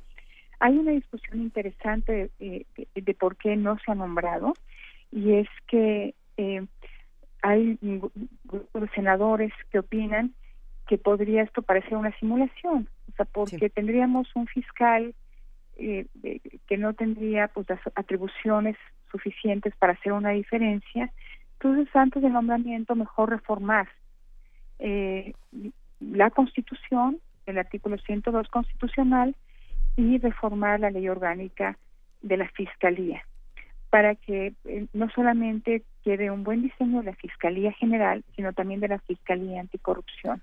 Entonces, no ven el caso de nombrar un fiscal cuando eh, pues no tenemos el diseño correcto para que haya eh, efectividad en el trabajo del fiscal ¿Estás, ¿Estás de acuerdo con esa versión? Yo creo que sí, tenemos que fortalecer el diseño, tenemos que entrarle para tener pues eh, eh, una fiscalía con todas las instrucciones para que pueda hacer su trabajo. Lo que hemos tenido ahora es porque tenemos una unidad que da seguimiento a delitos de servidores públicos, pero pues que está pues casi desmantelada. Eh, tiene pocos recursos, tiene pocos agentes eh, de investigación, Ministerio Público, este, pues está con muy bajas capacidades. Entonces sí tenemos que, fortalecerlo. Ahora sí, eh, creo que no, no puede dilatarse más el nombramiento de un fiscal porque el, el sistema está incompleto, eh, pero creo que no puede haber un nombramiento y, y, no puede haber un nombramiento que cierre el expediente. O sea, decir, ya como nombramos fiscales de corrupción, nos olvidamos del diseño legal y del diseño institucional, eso sería pues un grave error. Entonces, yo soy de la idea de que tenemos una solución eh, mixta.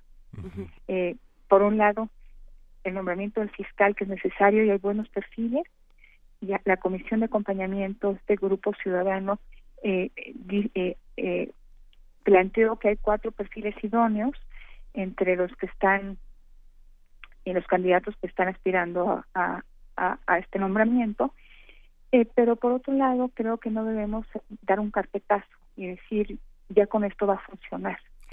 Entonces yo creo que debe haber nombramiento, pero a la vez no debemos abandonar eh, la discusión eh, ni cerrar el expediente de que necesitamos discutir sobre la Fiscalía General de la República y sobre la Fiscalía Anticorrupción dentro de esa Fiscalía General. Pensábamos... Es importantísimo para el país.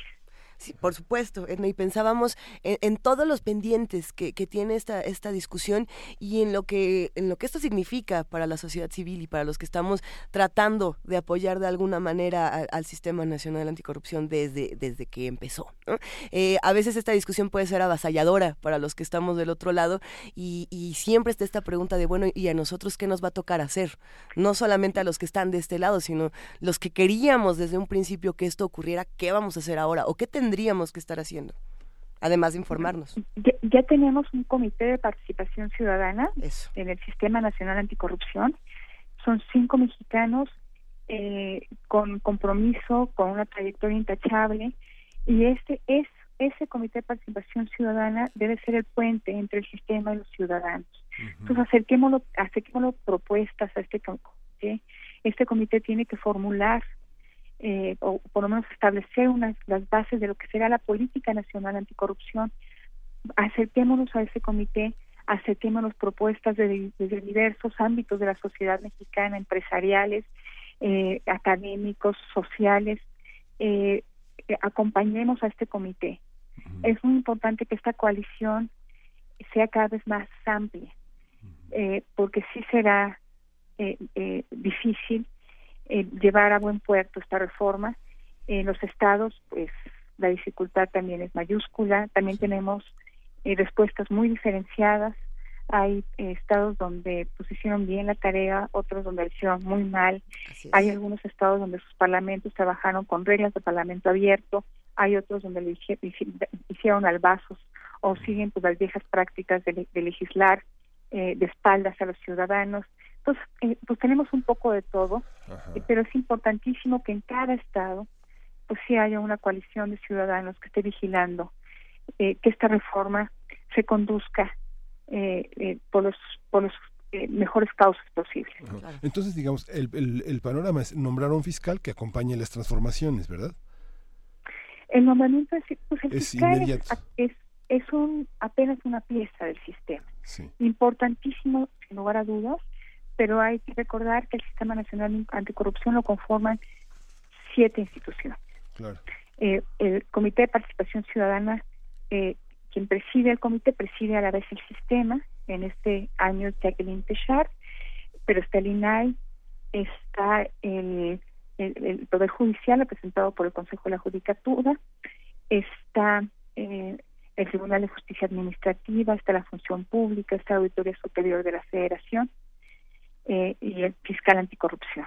Todos son estos los las piezas del sistema que tendrán que trabajar articuladamente con más atribuciones, porque las reformas de hace de un año de eso trataron, eh, para tener eh, atención en todo el ciclo, por decirlo de alguna manera, de la corrupción. Entonces, desde temas preventivos que son muy importantes, la detección de, irregularidades y de corrupción, la investigación y la sanción. Hay una, hay una parte, este, quisiera, si, si nos puedes detallar, este, se habla de unos estados que sí, unos estados, ¿cuáles son los estados que ustedes consideran que no cumplieron, que lo hicieron mal? ¿Son los estados que tienen este más gobernadores cuestionados, más fiscales cuestionados? ¿Cuáles son esos pues, estados este pues más, más... Este, que que, que sí iban muy atrasados. ¿Cuáles son? Eh, yo invito a la audiencia a visitar eh, el, último corte, a estar ya ahora en la página. Hay un sistema de monitoreo, seguimiento y evaluación muy bueno que implementó el INCO, eh, Transparencia Mexicana y Coparmex. Es un semáforo. lo pueden encontrar en las páginas de cualquiera de estas tres organizaciones y ahí pueden encontrar de manera pues muy puntual cuál es el avance de cada estado y aparte de una evaluación, no solamente es que hayan aprobado una reforma constitucional, es si esta reforma constitucional cumple con eh, pues, los lineamientos que plantea la reforma a la constitución, eh, eh, nuestra constitución federal. Es lo mismo que la ley general anticorrupción. Esta ley general debe ser el, la base, eh, que plantea el estándar base, base para que todos los estados eh, eh, tengan leyes eh, anticorrupción armonizadas con esta ley general. Entonces, no solamente es lo tienen o no lo tienen, sino qué calificación tienen. Fue satisfactorio, fue satisfactorio, y en ese en esa misma plataforma pueden revisar cuáles son los aspectos donde hay observaciones respecto a estas reformas constitucionales y, y las leyes anticorrupción eh, estatales. Importante todo lo que va a ocurrir con el Sistema Nacional Anticorrupción. Y bueno, no debemos dejar esta, esta, esta discusión, no la debemos de soltar. Eh, siempre estamos atentos a lo que a lo que haces y a lo que dices, Edna Jaime Treviño. Eh, muchas gracias. somos, tus admiradores. pero pero hay una frase que siempre me ha gustado, que, que la repites constantemente, y es el asunto de fortalecer las instituciones ayuda a quitar la corrupción y por supuesto no podemos eh, de seguir diciendo que es un asunto cultural, ¿no? Y esta, y esta parte como tan sencilla nos va a ayudar a entender muchas otras discusiones que son más complejas. Así es, Lisa, y bueno, eh, eh, son absolutamente correspondidos. Y yo siempre les agradezco que, que este espacio esté abierto para México Evalúa, pero también para todas las organizaciones los que estamos interesadas en impulsar este este sistema, estas reformas anticorrupción que, pues lo reitero, son importantísimas y también reitero que vamos por más. Vamos por más, seguiremos discutiendo. Edna Jaime Treviño, licenciada en Ciencia Política, fundadora y directora de México Evalúa. Va un gran abrazo para ti y por supuesto para todos los amigos de México Evalúa. Muchísimas gracias, Luisa, muchas gracias. Miguel Ángel, buenos días. Nos despedimos de esta conversación con música, Miguel Ángel, y estábamos hablando con Edith Zitlali del contrabajo. Sí, del contrabajo, esta gran novela de Patrick Suskin, historiador también. Ya, le está, ya, ya, algunos radioescuchas que hacen comunidad con nosotros también estaban mencionándole. Ahorita les contamos quiénes. Sí, vamos a escuchar un concierto en re mayor de Antonio Capucci, 1755-1818, las, las, las, las, fechas de su nacimiento y de su, de su desaparición. Antonio Capucci fue un violinista y compositor italiano, y aunque en su tiempo era muy conocido, en la actualidad está prácticamente olvidado. Es eh, una obra que, la, obra que más se escucha de él es su concierto para contrabajo y orquesta, que fue escrito para violone de seis cuerdas. Vamos a escuchar el primer movimiento, Alegro Moderato, en la interpretación de Gary Carr, un importante instrumentista y pedagogo estadounidense. Vamos a disfrutar este fragmento del concierto de Capuzzi. Venga.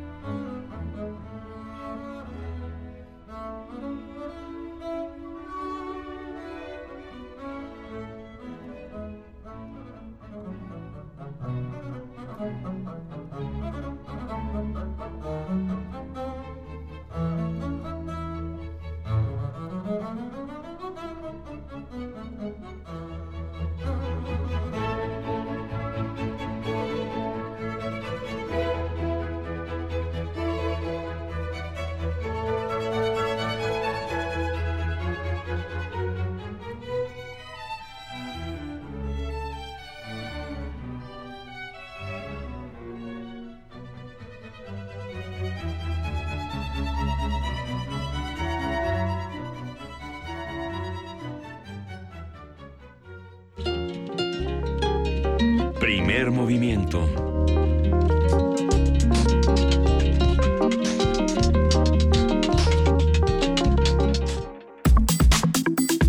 Nota del día.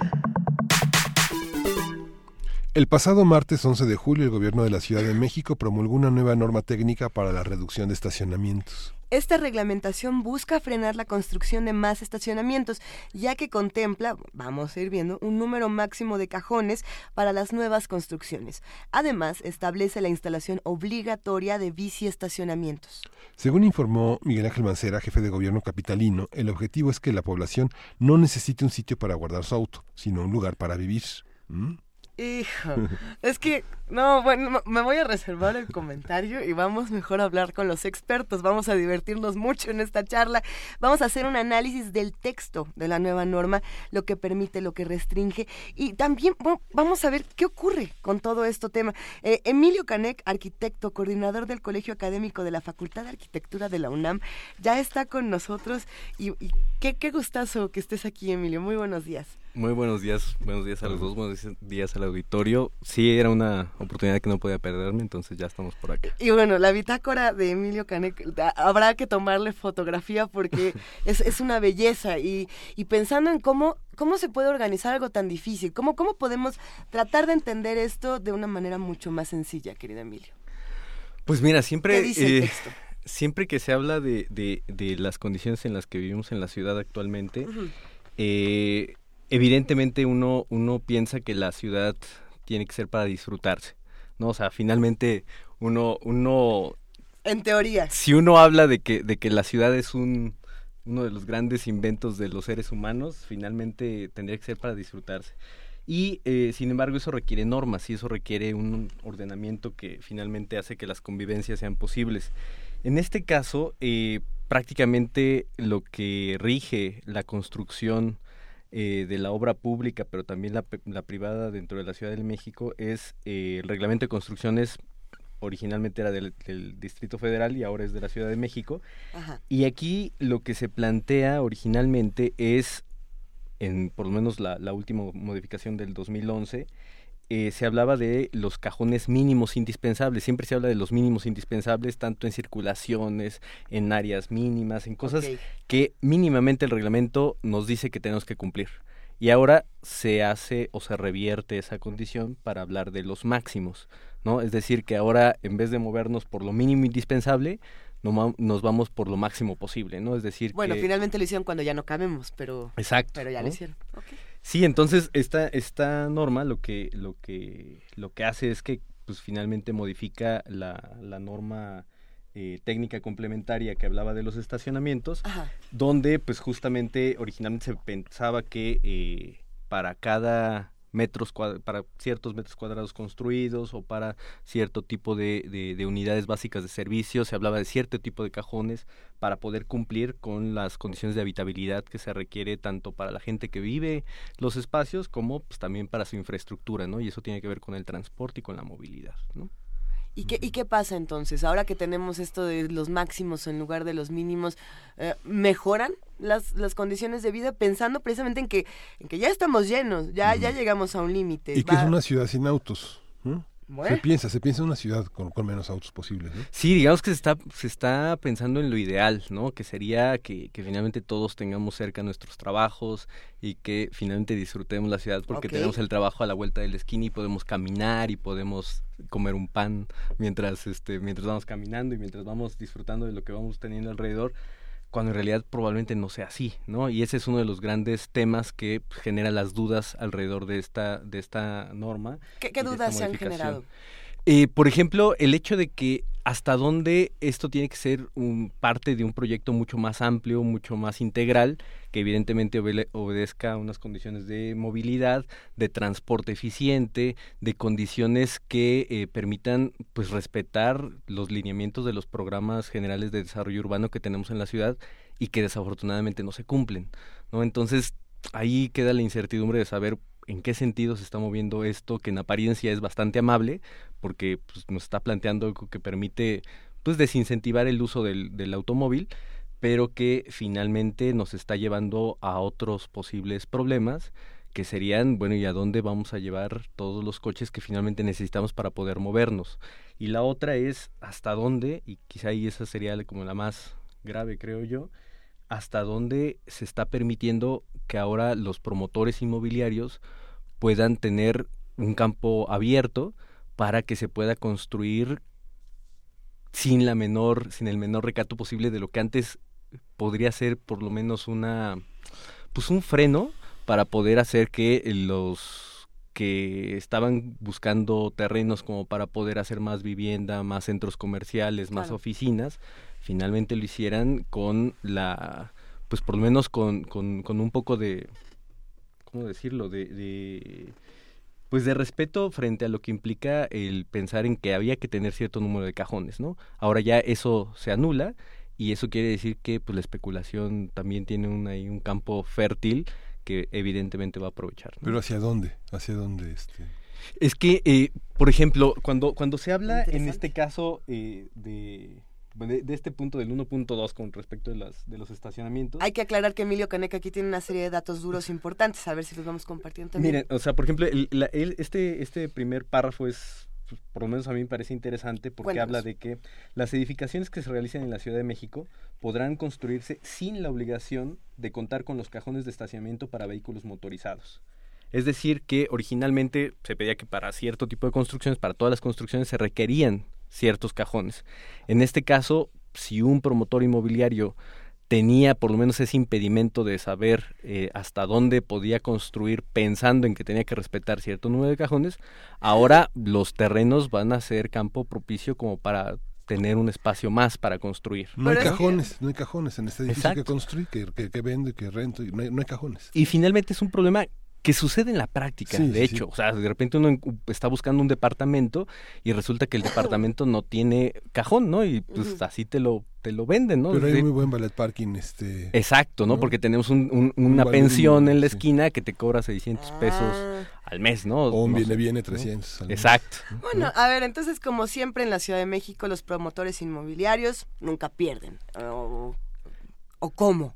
Digamos que, que, que no sabemos hasta dónde van a ser lo suficientemente hábiles, que lo son, como para poder aprovechar estas medidas, que en apariencia decimos, nadie puede estar en contra de una medida como esta, pero finalmente obliga a pensar hasta dónde eso también permite pues respetar o generar otras normas que impidan también pues que lo que está sucediendo en la ciudad se promueva más, ¿no? Que lo estamos viendo de manera cotidiana, ¿no? Pasamos por una calle y de repente vemos un hueco y al otro día ya estamos viendo la cimentación, la estructura de un edificio que probablemente acabe por ser este vivienda o oficinas o comercios, centros comerciales, ahorita que están proliferando tanto y que finalmente están eh, agotando la capacidad de funcionamiento de una ciudad como esta, ¿no?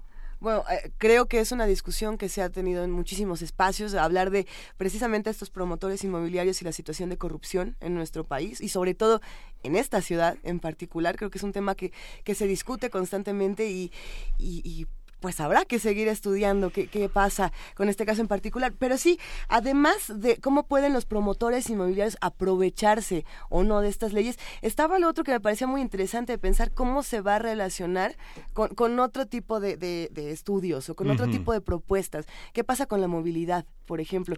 Eh, la zona centro de, de la ciudad casi no tiene estacionamientos, ¿no? Podemos pensar en la colonia del Valle, donde estamos, en la colonia Condesa, Roma, eh, doctores y demás, toda esta zona centro, no, no los tienen y de todas maneras sigue funcionando. Esto mismo va a pasar en la zona sur, donde se supone que hay un poco más de movilidad. Mm, eh, prácticamente aquí en la, en la norma, y eso es lo que me parece también pues rescatable que, que, que, que habría que, identificar y que reconocer, es que se están hablando de dos zonas diferentes. Zonas para la aplicación de aportaciones de la construcción de cajones de estacionamiento para vehículos motorizados, implica pensar algo que habla de la zona central de la ciudad y otro espacio que habla de las zonas, pues de alguna manera las delegaciones periféricas. La periferia. Pero que de alguna manera esas visiones hablan de la necesidad de plantear justamente el respeto y la construcción o el diseño de un plan de desarrollo urbano que de alguna manera oriente o permita una definición mucho más amplia de cómo se puede aprovechar toda la movilidad que eh, implicaría una infraestructura diferente para la ciudad, ¿no? Pensar de una manera diferente la ciudad.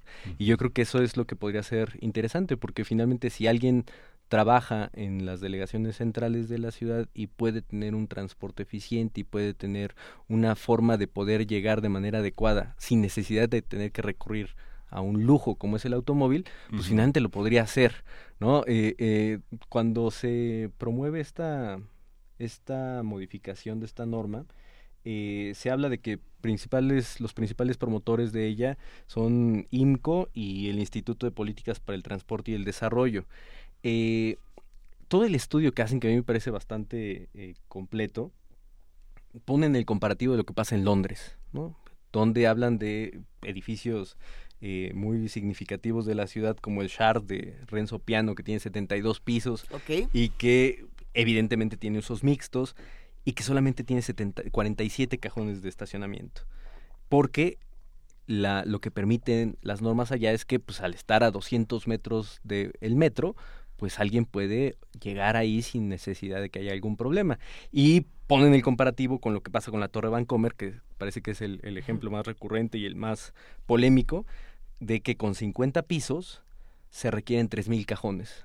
De hecho, este, cuentan las leyendas urbanas que, que Richard Rogers, el autor junto con Ricardo Legorreta de este edificio, se sorprendió muchísimo al saber que tenía que hacer tantos cajones de estacionamiento para un edificio como ese, ¿no? Sí, lo que pasa es que es la prestación de los este, empleados tener un auto. Exacto, entonces ese, esa es la visión que todavía no se alcanza a comprender porque finalmente uno dice, bueno, pues si yo tengo el metro Chapultepec tan cerca, pues puedo ocuparlo como para poder llegar ahí. Sin embargo, no se está viendo toda esta situación, esta problemática que está alrededor que finalmente obliga a pensar que habría que buscar otras alternativas que evidentemente obliguen a pues, empezar a, tener esa visión de conectar de una manera diferente la ciudad. Ah, bueno, habrá que pensar entonces en el diseño de transporte público, en nuevos planes de desarrollo urbano. Sí, y, y esta parte transversal que, este, que tiene que ver con los propietarios de inmuebles que envejecerán y que tal vez padezcan alguna incapacidad o discapacidad en el futuro, resultado de las enfermedades que se proyectan después de los 60 años y que tendrán que necesitar un vehículo para transportarse, para llevar instrumentales médicos como máquinas de diálisis, etcétera. Digamos, pensar transversalmente el problema implica que todo esto tiene una estadística en, ciertos aspectos del mundo desarrollado, en grandes capitales que pueden ser Londres, Berlín, París, Nueva York, Los Ángeles, etcétera. ¿no? Sí, finalmente parece que ahí hay otras, eh, otros elementos que obligan a pensar de manera diferente qué es lo que va a suceder en el futuro, ¿no? Porque pareciera que, que aquí los que salen en principio más beneficiados son los desarrolladores inmobiliarios. Y después podemos pensar en la ciudad al decir, pues está promoviendo otro tipo de visión sobre la ciudad que evidentemente implica un cambio y que va a generar una serie de medidas que van a tener que generar otro tipo de visión sobre el transporte, sobre las visiones de los tipos de transporte, por ejemplo, lo que pasa con Ecobici, lo que pasa con el Metrobús, el metro mismo, y ese tipo de, de acciones que necesariamente tiene que empezar a, conectar de maneras mucho más creativas, mucho más efectivas la ciudad. Emilio Canek, como coordinador del Colegio Académico de la Facultad de Arquitectura de la UNAM, me llama la atención preguntarte, cuando se hace una modificación a una norma o, cuando se hacen nuevas normas o cuando se discuten estos temas tan importantes, ¿qué tanto se incluye a las universidades? y qué tanto se, piensa en la academia, se discute antes de tomar o de, llegar a, un, a, una conclusión o a, o a la norma de la norma o al apartado del apartado o a las leyes secundarias y demás? Mira, lamentablemente se recurre poco, ¿no? Nos hemos dado cuenta de que se recurre muy poco y que finalmente eso eh, quizá nos obliga también a los universitarios a tener que incidir, ¿no? A tener que nosotros buscar esos espacios. Creo que algo de lo que está sucediendo actualmente en la facultad, en la universidad misma, tiene que ver justo con eso, ¿no? Hasta dónde estamos construyendo esa eh, vinculación mucho más clara con la sociedad, con las instituciones, como para poder eh, empezar a pues, aprovechar prácticamente todo lo que se está produciendo de conocimiento dentro de la universidad como para poder empezar a plantear estas dudas o estos cuestionamientos que finalmente obligarían a pensar en soluciones. Tenemos preguntas de, de, los radioescuchas que hacen comunidad con nosotros y, también comentarios importantes. Jacobo Corona nos dice que los más afectados en esta ciudad por normas como estas son también las personas con discapacidad, que era un poco lo que mencionabas Miguel Ángel. Eh, dice, no ha habido mejoras para satisfacer sus necesidades de transporte, no solamente transporte público, habrá que habrá que discutir un poco más este tema eh, y también por aquí muchísimas estaciones de, Metrobús que están a 200 metros o 100 metros de donde viven las personas las sillas de ruedas no pasan por algunos torniquetes y no pasan por las por las este las opción la entrada opcional que tiene el policía a su cuidado para que pasen esas sillas.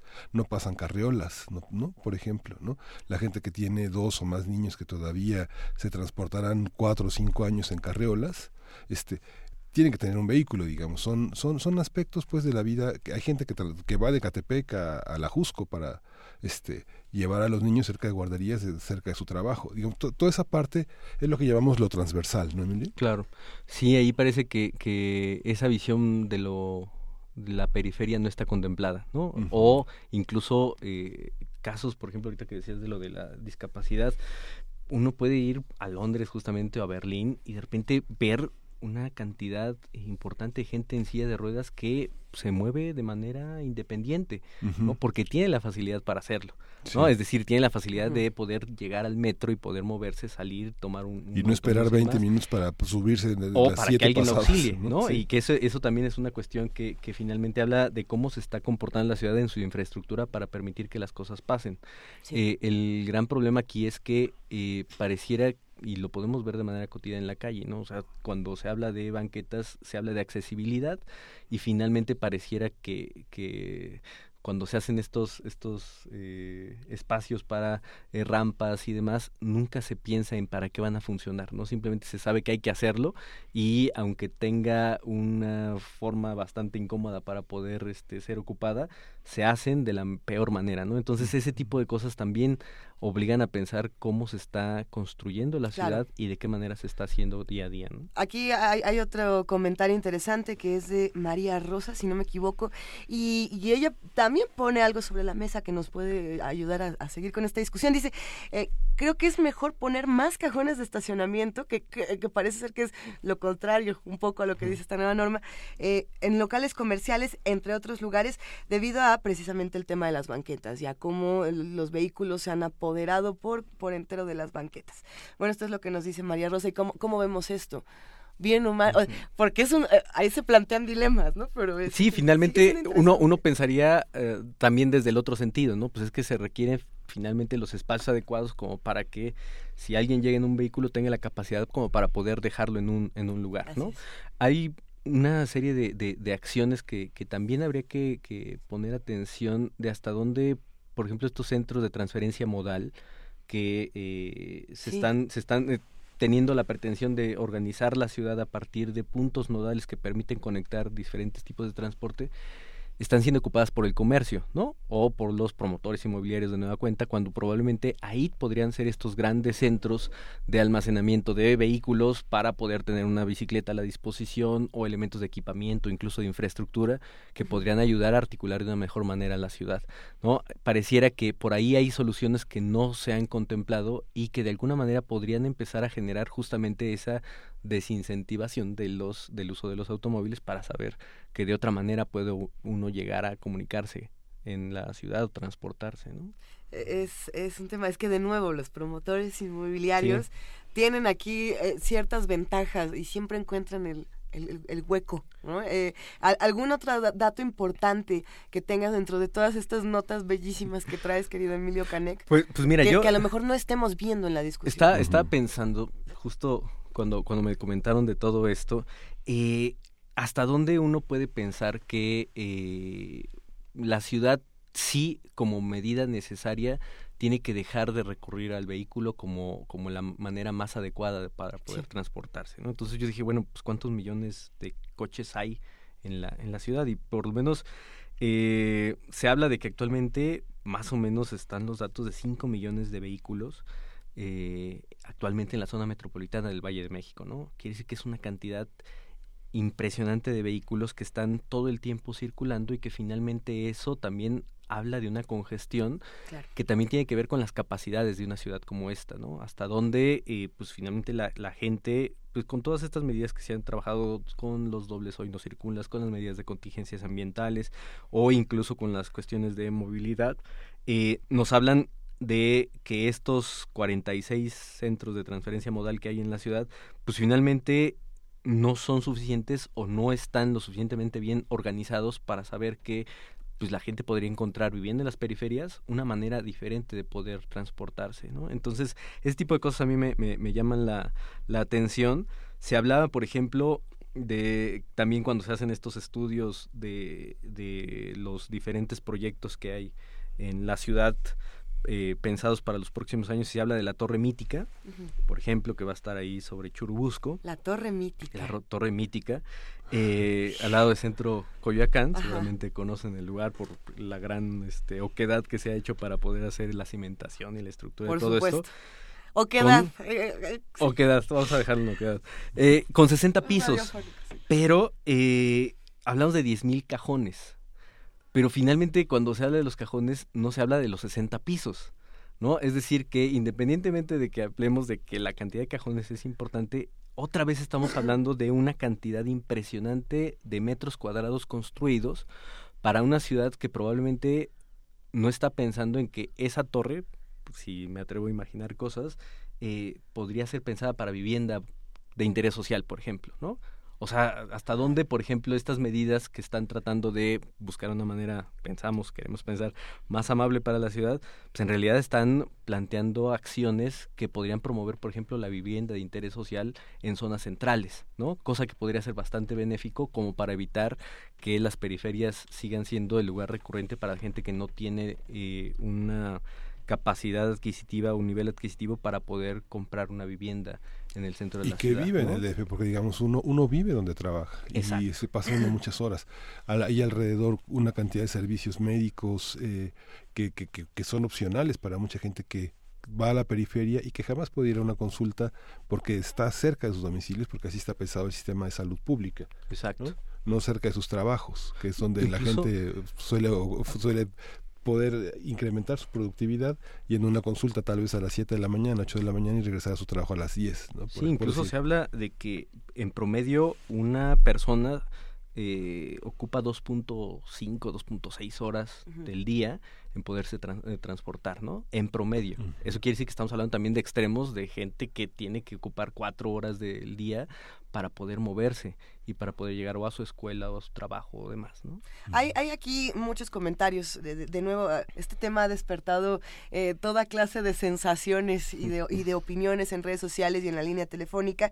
Y, y creo que muchos por ejemplo, tratemos como de, de reunir esto, se quejan de las condiciones del transporte público y de lo poco que, que se piensa en las personas que no tienen los vehículos, muy a pesar de una norma que sabemos que eh, tendría que ir acompañada de muchas otras. Claro. ¿no? Eh, por aquí Juan Hernández dice, a ver, eh, ¿por qué se hace la evaluación de un país europeo si en nuestro país no hay ni la mitad de calidad en transporte y comunicación? ¿no? Eh, este tipo de, de- de comentarios y de quejas los podríamos poner en ejemplo con, con la oquedad de Río Churubusco, ¿no? Y me, me quedo pensando, está el hueco. Pero a unas cuantas cuadras está Metro Coyoacán, ¿no? Entonces alguien diría, si no hay estacionamientos, quién sabe, igual y todos podemos mejorar el Metro Coyoacán. Pero luego vemos las imágenes, y por aquí lo comentaban en redes sociales, de lo que pasa en una hora pico en, en Metro Coyoacán, en cualquier metro de, de- de nuestra ciudad. Y, y qué va a pasar entonces? Eh, ¿Se va a hacer un diseño pronto? ¿Tiene, ¿Tienes datos sobre lo que ocurre con el transporte público y en particular con el metro? Que hay muchos comentarios aquí en arroba P Movimiento. Eh, mira, algo que me parece también interesante es que finalmente en la Ciudad de México se ha avanzado mucho, ¿no? O sea, finalmente no, no podemos negar todos los avances que hemos tenido en los últimos, en los últimos 20, 25 años, pero que pareciera que en la actualidad están completamente desarticulados, ¿no? Porque cada, cada Ah. institución, cada centro, cada laboratorio que se Sí. hace en la ciudad, incluso impulsado desde el mismo eh, gobierno de la Ciudad de México, pareciera que no está pensando en con quién se relaciona. Esta visión de lo transversal parece que no está eh, generándose desde, desde las instancias o desde la institución. Entonces, finalmente, pareciera que sí es un despropósito pensar en que cuando se habla de una construcción con estas dimensiones, no se tendría que pensar en lo que está sucediendo alrededor, porque finalmente el impacto que se va a tener, de hecho nosotros incluso hasta lo comentamos a nivel de broma, va a alterar el paisaje de ciudad universitaria, por ponerlo de esa manera, ¿no? Se va a ver a esa distancia, ¿no? Y eso implica pues, saber hasta dónde un impacto, que en este caso hablamos de lo visual, pero a nivel de infraestructura, a nivel de movilidad, pues finalmente va a, a- a colapsar probablemente esa parte si no se está pensando en medidas que vayan mitigando, que vayan complementando toda esa estructura, como para poder hacer que, eh, por ejemplo, el Metro Coyoacán tenga una mejor infraestructura como para poder resolver la capacidad de movilización de la cantidad de gente que va a estar ahí trabajando, ¿no? Y ese porque no nos pusimos a hablar de Pantitlán, de Tacubaya Por y ejemplo. demás, ¿no? Eh, Podríamos Sí. seguir hablando de este tema, pero ya se nos, se nos viene el tiempo sí. encima, ocho, ocho, con, ocho de la mañana con 59 minutos. Emilio Canek, arquitecto, coordinador del Colegio Académico de la Facultad de Arquitectura de la UNAM, ¿dónde te contactamos? Porque quedaron muchos comentarios y muchas dudas pendientes.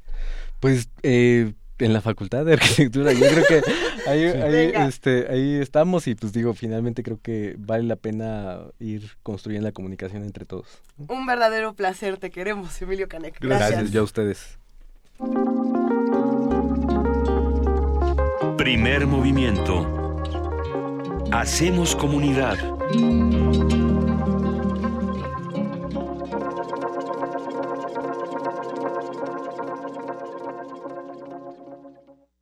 De las vistas de Salvador Toscano a la época de oro. Del celuloide, a, la era digital. Filmoteca UNAM.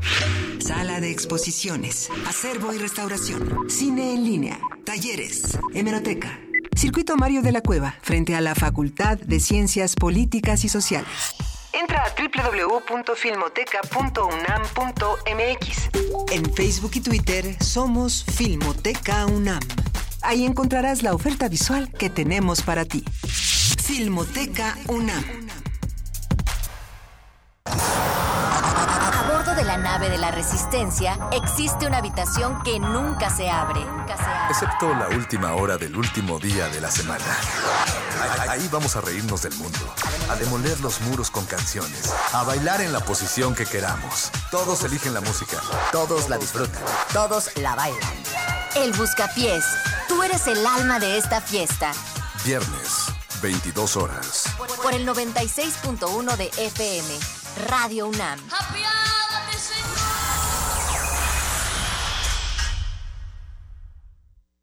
Como tú, yo vivo con miedo a no tener trabajo, a que mis hijos no lleguen a casa sanos y salvos, a que el dinero no me alcance para llegar a fin de mes a que me atropellen otra vez con falsas promesas, a que me violen con las mismas mentiras de siempre. Al igual que tú, siento que nadie está de mi lado. Nadie, excepto el PT. No estás sola. El PT vela por ti. El PT te acompaña. El PT te empodera. Llega a sus últimas semanas de exhibición la magna muestra retrospectiva ARP del escultor, poeta y pintor franco-alemán Jean Arp en el Museo de Arte Moderno, compuesta por 60 piezas entre relieves, esculturas, óleos, collage, tintas, gouache, grabados, tapices y libros ilustrados del fundador del movimiento dadaísta y desvela las expresiones vanguardistas de inicios del siglo XX. La exposición se puede visitar en el Museo de Arte Moderno en Chapultepec, Ciudad de México. El mundo necesita creatividad, los medios, imaginación y tú, la oportunidad de traducir tus ideas en papel. Radio UNAM te invita al taller de guionismo para medios, Storytelling, impartido por Alejandro Valdés Barrientos. Del 21 de agosto al 14 de septiembre, todos los lunes y jueves de las 18 a las 21 horas en el aula 12 Radio UNAM, Adolfo Preto 133, Colonia del Valle. Costos e inscripciones en www.radiounam.unam.mx. Tuya es la voz y de todos el cine, la radio y la televisión. Radio UNAM, experiencia sonora. Cada ser humano debe ser igual ante la ley y para esto es necesario estar conscientes de nuestras diferencias. Asiste al segundo encuentro 2017 del Seminario Permanente sobre Discapacidad con el ciclo Los Sonidos del Universo, Ciencias sin Barreras. 2 de agosto, Museo Universo, de las 9.30 a las 14 horas. Registro en línea www.pudh.unam.mx Diagonal Discapacidad. La igualdad no niega nuestra individualidad. Invita al Programa Universitario de Derechos Humanos de la UNAM. Primer movimiento. Podcast y transmisión en directo en www.radiounam.unam.mx.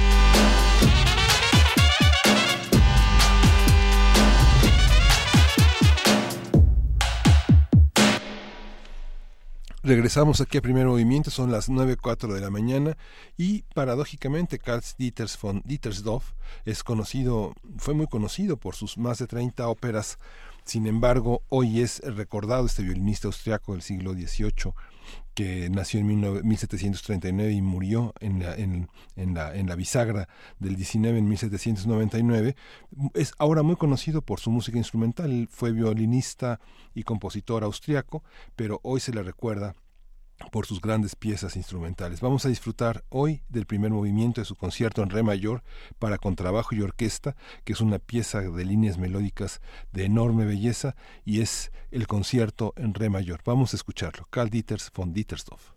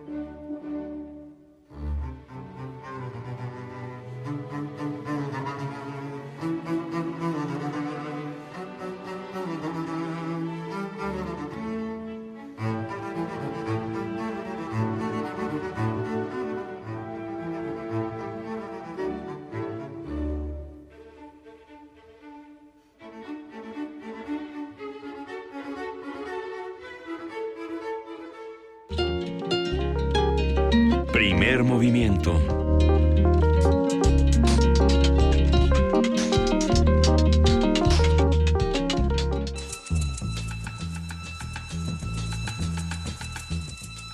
Es hora de poesía necesaria.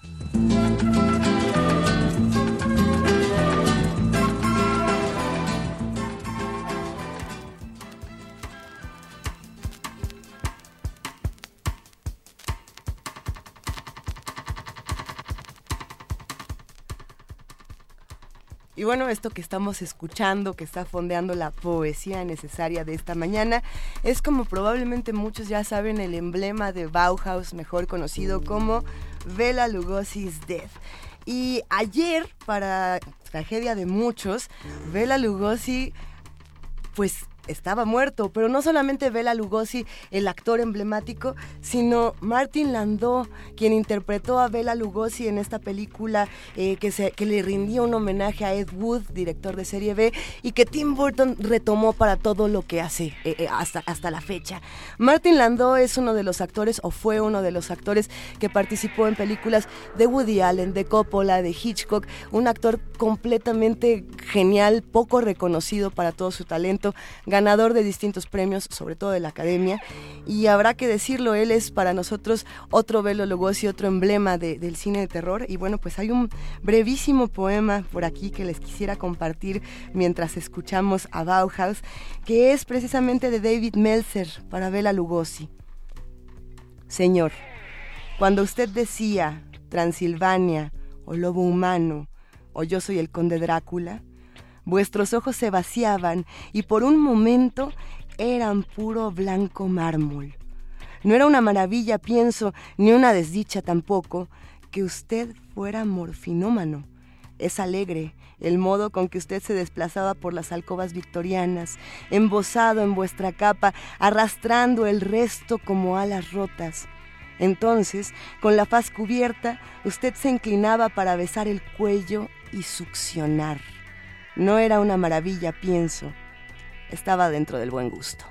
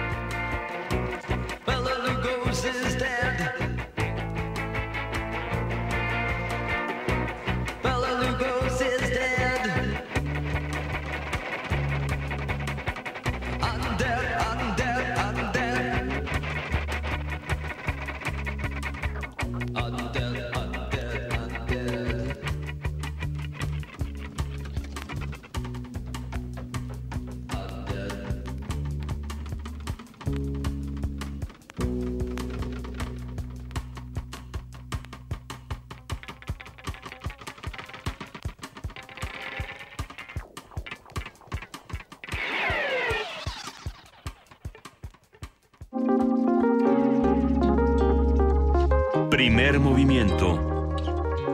Hacemos comunidad.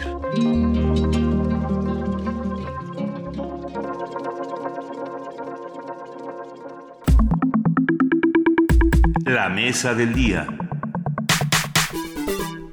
Las leyes de reforma y la promulgación de la Constitución de 1857 marcaron la separación entre Iglesia y Estado. La Carta Magna de 1917 limitó las actividades de la Grey Católica, desconoció la personalidad jurídica de la Iglesia y permitió la libertad de culto.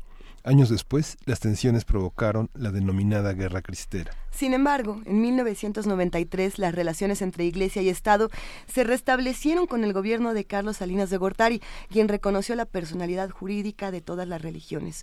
Desde entonces hay misiones diplomáticas entre México y el Vaticano. Habrá que discutirlo.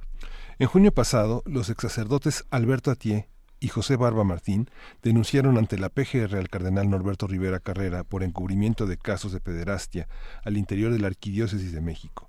Atié ha señalado que desde que se dieron a conocer los abusos cometidos por Marcial, por Marcial Maciel, fundador de los Legionarios de Cristo, Rivera Carrera implementó una estrategia de protección y encubrimiento apoyado por el Papa Juan Pablo II, el nuncio apostólico Jerónimo Prillone, empresarios y la presidencia de la República. Ese mes también murió el clérigo Antonio Chedraui, arzobispo de la Iglesia Católica Ortodoxa de la Antioquía en México, quien es reconocido como un personaje que tuvo gran capacidad para tejer relaciones con varias generaciones de políticos que van desde Gustavo Díaz Ordaz, pasando por Carlos Salinas de Gortari y Vicente Fox hasta llegar a Enrique Peña Nieto.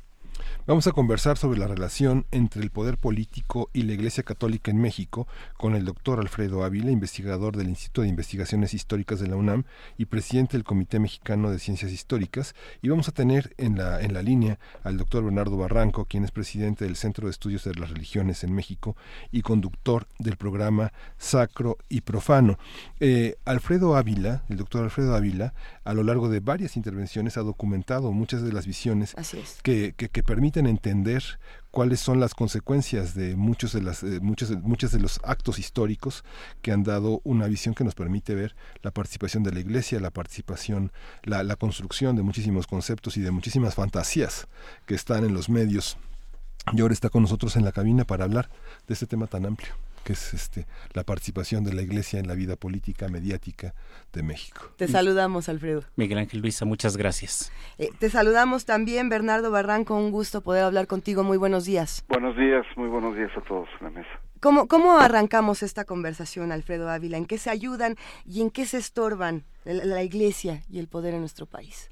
Mira, cuando hablamos de cuando hablamos de poder, creo que en, en este caso concreto tendríamos que hablar de poder político es decir, eh, eh, hay muchas clases de, de, poder y es natural que cualesquier religiones eh, lo ejerzan, pero, pero el caso que nos preocupa es el del poder político. Y desde una perspectiva histórica, lo que debemos decir es que la separación del poder político de la religión y de la iglesia es una novedad. Es decir, es muy reciente, históricamente hablando, esa separación. Y no porque antes estuvieran juntos. A veces, a veces pensamos que el Estado y la Iglesia eh, están amarrados o están unidos eh, en, en, la historia y eh, por, por, lo menos en la historia de México. Están más que unidos, están eh, fundidos están eh, fusionados, no sé si ese término eh, exista.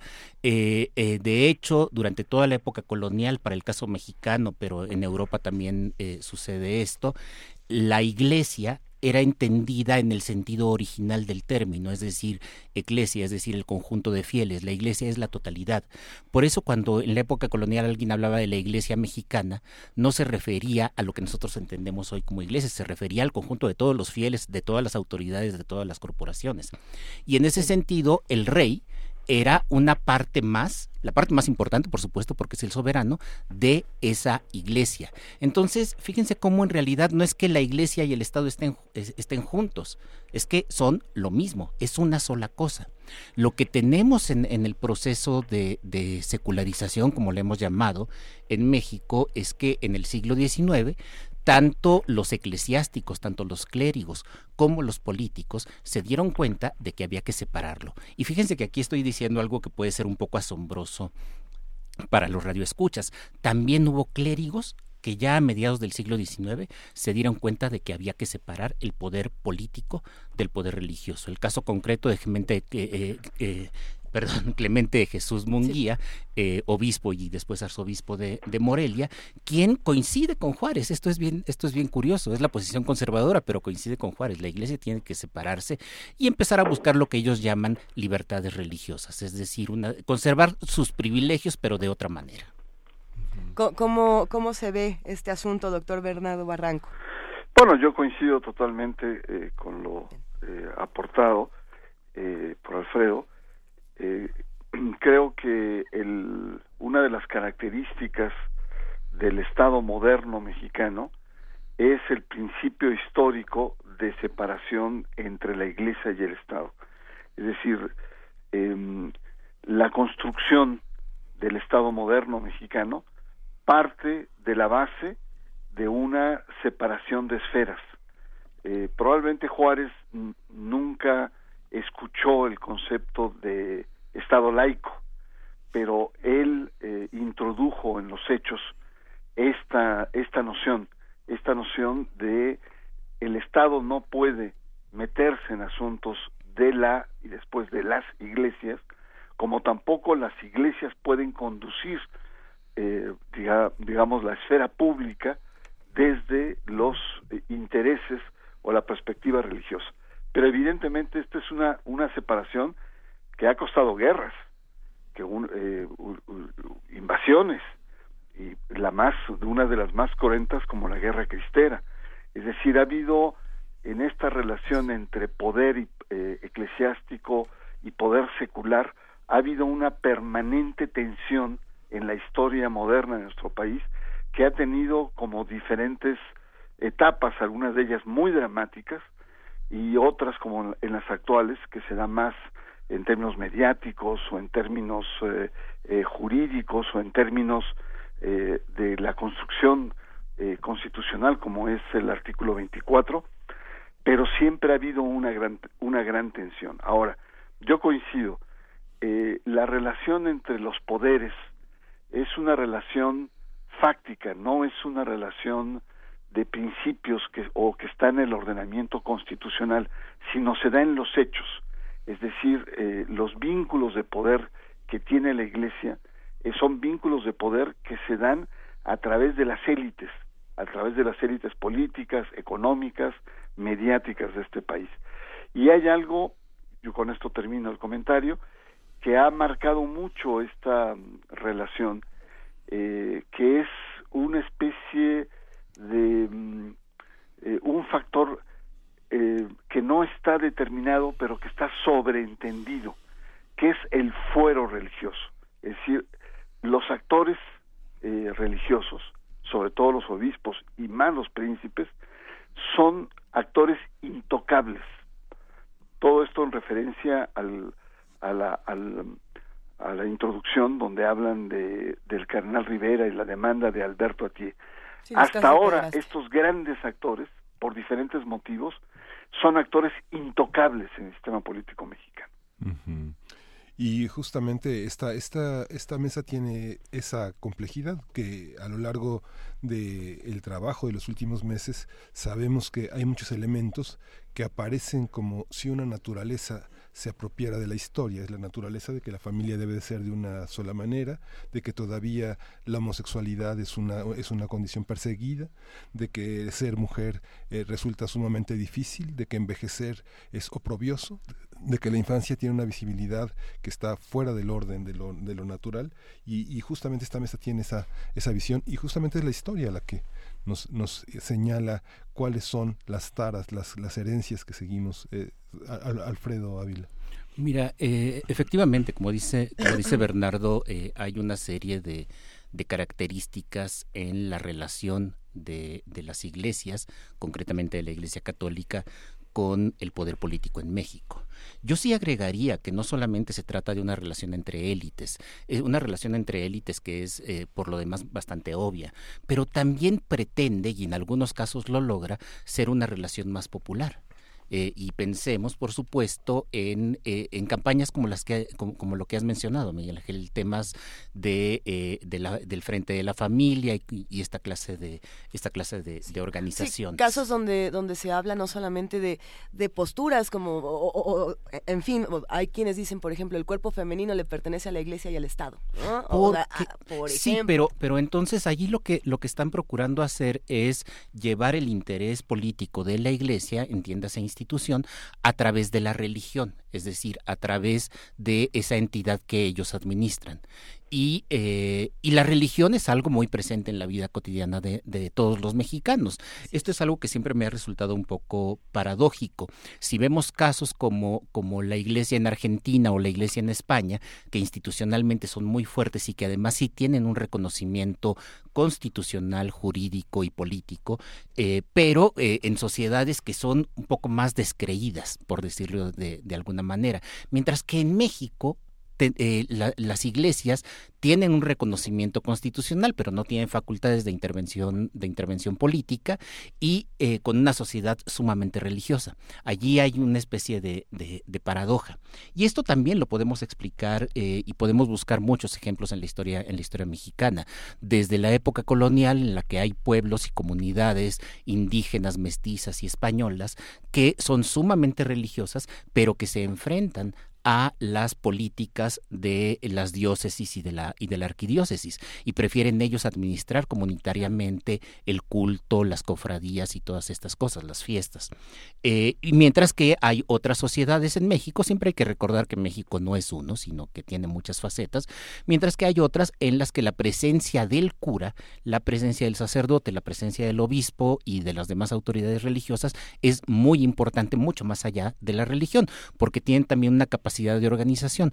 A veces se nos olvida que durante muchas décadas eh, las primeras organizaciones obreras en este país fueron organizaciones impulsadas por grupos religiosos y concretamente por eh, eclesiásticos. Para, para, darnos una idea de, la penetración, por no hablar de otros temas más, más eh, sabidos como la educación, por ejemplo, ¿no? La educación que sigue, la educación religiosa que sigue muy presente en México en distintos niveles. Bernardo Barranco. Mira, eh, yo creo que para entender eh, este planteamiento, esta, esta pregunta que haces, eh, hay que ubicar que sobre todo a partir del pontificado de Juan Pablo II, que fue un pontificado larguísimo, conservador, estuvo eh, imbricado en la, en la Guerra Fría, en la Guerra Fría y fue probablemente eh, Boitigua Juan Pablo II uno de los grandes triunfadores de la caída del muro de Berlín. A partir de ese momento hay una encíclica muy importante que se llama que, eh, eh, que digamos celebra los 100 años de Rerum Novarum, la cuestión social, y que señala que una vez que esto, este gran bloque que divide al mundo entre el capitalismo y el comunismo, socialismo real, eh, viene otra fase en la que la Iglesia eh, tiene un conjunto de reproches a un capitalismo, digamos, deshumanizado, secularizado. Eh, y a partir de ese momento, la Iglesia, que estoy hablando de prácticamente 1991, se va autoerigiendo como una conciencia moral de la sociedad, eh, guardando, planteando lo que está bien y lo que está mal en la vida de, las personas. Y por lo tanto el rol de la mujer, su cuerpo, la sexualidad, temas como el matrimonio. Esto lo traía en México, es claro, la Liga de la Decencia o la formación eh, eh, de la acción católica en, en los años eh, 30, 40, etcétera, pero es sobre todo a partir de Juan Pablo II, en donde la Iglesia se autoerige como eh, una especie de ente moral que te dice lo que es bueno, lo que es permitido, lo que está prohibido y lo que no hay que hacer.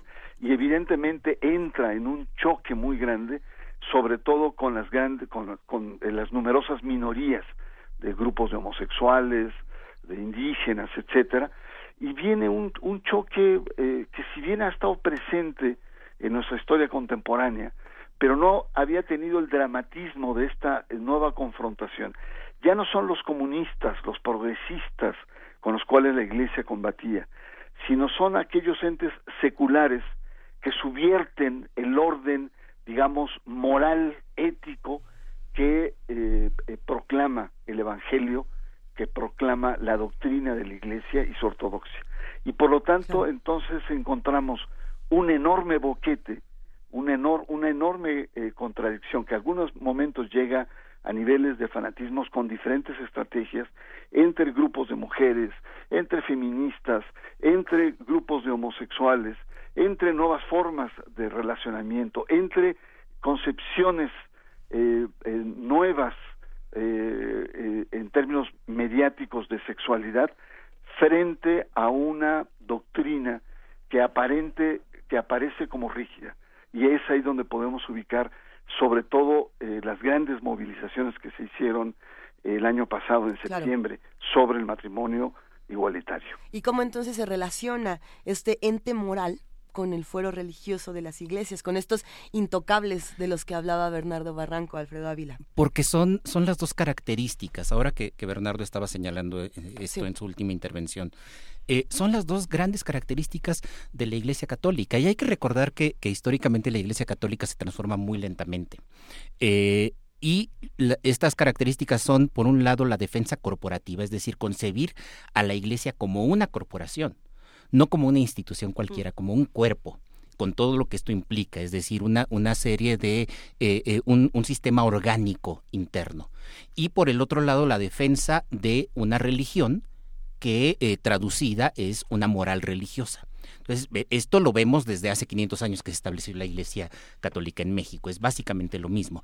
Y esto le ha facilitado tener presencia política por distintas razones. Primero, porque el Estado mexicano a lo largo del siglo XX fue un Estado que se constituyó de manera corporativa, de manera que era mucho más fácil negociar con una corporación como la, como la Iglesia Católica que directamente con los eclesiásticos o con el clero, y además porque la moral eh, incluso la moral heredada de la Revolución Mexicana es una moral cristiana. O sea, por más que, por más que la revolución haya cambiado muchas cosas, por más que la revolución haya generado, por ejemplo, en materia sexual, mucha más promiscuidad que la que venía en, eh, eh, tradicionalmente en la historia del porfiriato, eh, la verdad es que era una moral muy, muy cristiana, que lo que pretendía era modernizar al país, pero modernizar también el, régimen patriarcal vigente. Y esto es algo muy curioso. Creo que ya en alguna ocasión lo habíamos visto, hablando, por ejemplo, de las películas de la época. Sí, películas que muestran la modernización, pero el papel del hombre y el papel de la mujer bien, bien definidos y bien claros, ¿no?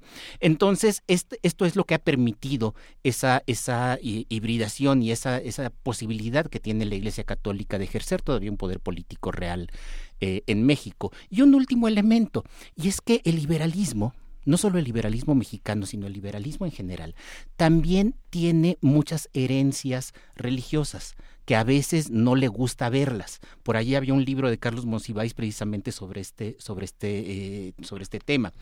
Eh, eh, me voy a referir a algunas cosas como la, la, la división o pretendida división de los roles de género para, para, la Iglesia Católica y para el catolicismo. Cualquiera que haya leído, ahora creo que ya no se hace, la famosa epístola de Melchor Ocampo, se da uno cuenta de que muy liberal, muy liberal, pero de cualquier manera la mujer está para el hogar y el hombre para el, trabajo.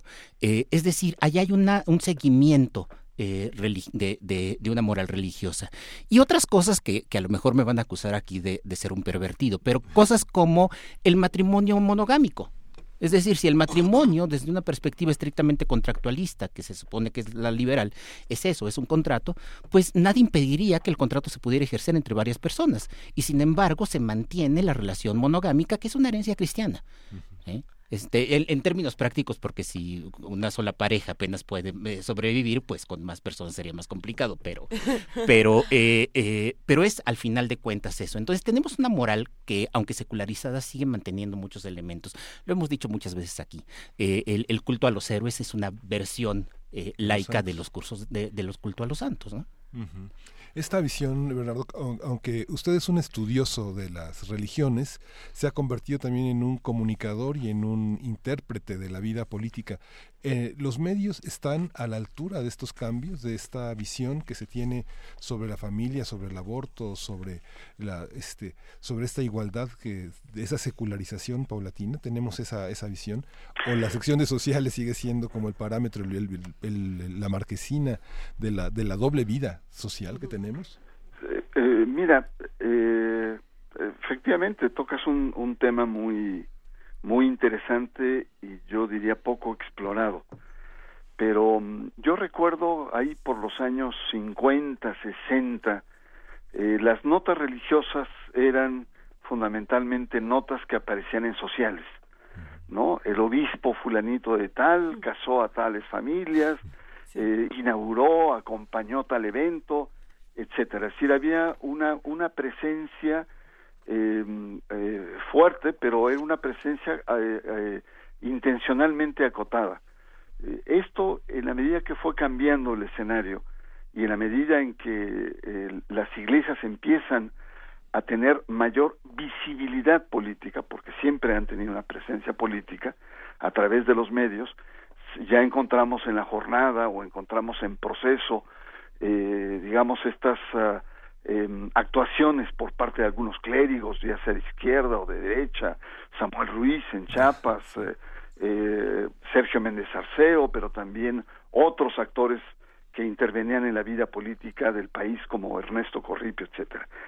Pero eh, para mí el parámetro más importante para medir a los medios son las visitas del Papa, en cómo los medios se convierten en grandes aparatos de difusión eclesiástica y ver cómo personajes que sin tener la preparación o el conocimiento, estoy pensando en la Torre, por ejemplo, en, en, TV Azteca, se convierte hasta en un predicador, ¿no? En, en, cómo los, los eh, conductores, eh, las figuras públicas de la pantalla chica, se convierten en telepredicadores mal preparados, ¿no? Eh, y algunos de ellos llegan a, niveles de delirio. Yo recuerdo Narcia diciendo, está pasando el Papa y el, el representante de Dios en la tierra, ¿no? Como si Dios hubiera decretado que el Papa Juan Pablo II iba a ser su representante en su visita a México. Es decir, hay mucho, hay, hay una dimensión patética en los medios de comunicación en grandes eventos. Y creo que poco a poco esto ha ido cambiando, tener una postura y es ahí donde efectivamente uno cuestiona hasta dónde la secularización o una perspectiva, digamos, mucho más moderna ha permeado al conjunto de la sociedad. Y si lo vemos por los medios, y la última visita que hizo el Papa a, Francisco a México, seguimos encontrando esta misma dimensión. Entonces, eh, sí creo que hay que trabajar y hay que estudiar y hay que tener una postura mucho más crítica. ¿Cuál es el papel de los medios de comunicación en los hechos religiosos, no solamente frente a las grandes visitas, sino en su actuación en la sociedad mexicana. Por aquí rápidamente ya nos empiezan a mandar algunos mensajes. Alguien dice en mensaje privado, cada vez creemos menos en los medios de comunicación y menos en la iglesia. ¿Cómo, cómo podemos estudiar este, este fenómeno, Alfredo Ávila? ¿O será? ¿Será que cada vez creemos menos en la, en la iglesia y en los medios? Mira, probablemente, probablemente en los medios cada vez hay más gente que se los, que se los cuestiona. Por fortuna hay medios como Radio UNAM, pero, pero ah. eh, pero yo no estoy tan seguro de que cada vez haya menos apoyo eh, religioso. Y aquí valdría la pena distinguir, siempre se nos escapa. Eh, una cosa es la religión y otra cosa es la iglesia. Una cosa es la religión católica y otra cosa es la iglesia católica. Y, eh, y es, para mí es extraño, pero, pero yo soy un ateo y, y estas cosas me causan esa extrañeza. Cómo hay comunidades de mujeres que son católicas, y están dispuestas a enfrentarse a la institución porque están eh, a favor del, eh, del derecho a abortar. Eh, no, no digamos ya el uso de anticonceptivos, que no sé cómo está la estadística, Bernardo seguramente la conoce, de mujeres católicas que usan anticonceptivos, deben ser mayoría. y, y, el, y, también hay este caso con grupos de homosexuales, grupos de homosexuales que son católicos, pero que eh, obviamente son rechazados por los sectores más conservadores de la, de la Iglesia Católica, incluso por los sectores un poco más liberales. A mí no, no acaba de quedarme claro qué tan liberal es la Iglesia en, este aspecto, eh, pero son católicos y se mantienen fieles a una, a una religión. Ahí hay algo mucho más profundo que, insisto, alguien tan materialista y ateo como yo no puede, no puede comprender, aunque busco explicarlo. Eh, entonces, eh, tenemos que hacer esa, esa, diferencia. Sí, puede que cada vez haya más gente disconforme con las autoridades eclesiásticas, como estamos disconformes con nuestras autoridades civiles o con los medios masivos de comunicación. Bernardo tiene toda la razón, no solamente es que estos hombres se han vuelto ya predicadores, sino que además, y este es uno de los problemas que yo siempre he visto con la Iglesia Católica, que, que tienden a totalizar este, viene el Papa a México a ver a la Virgen de Guadalupe, que es la Virgen de todos los mexicanos. Ah, caray, de todos los mexicanos, no.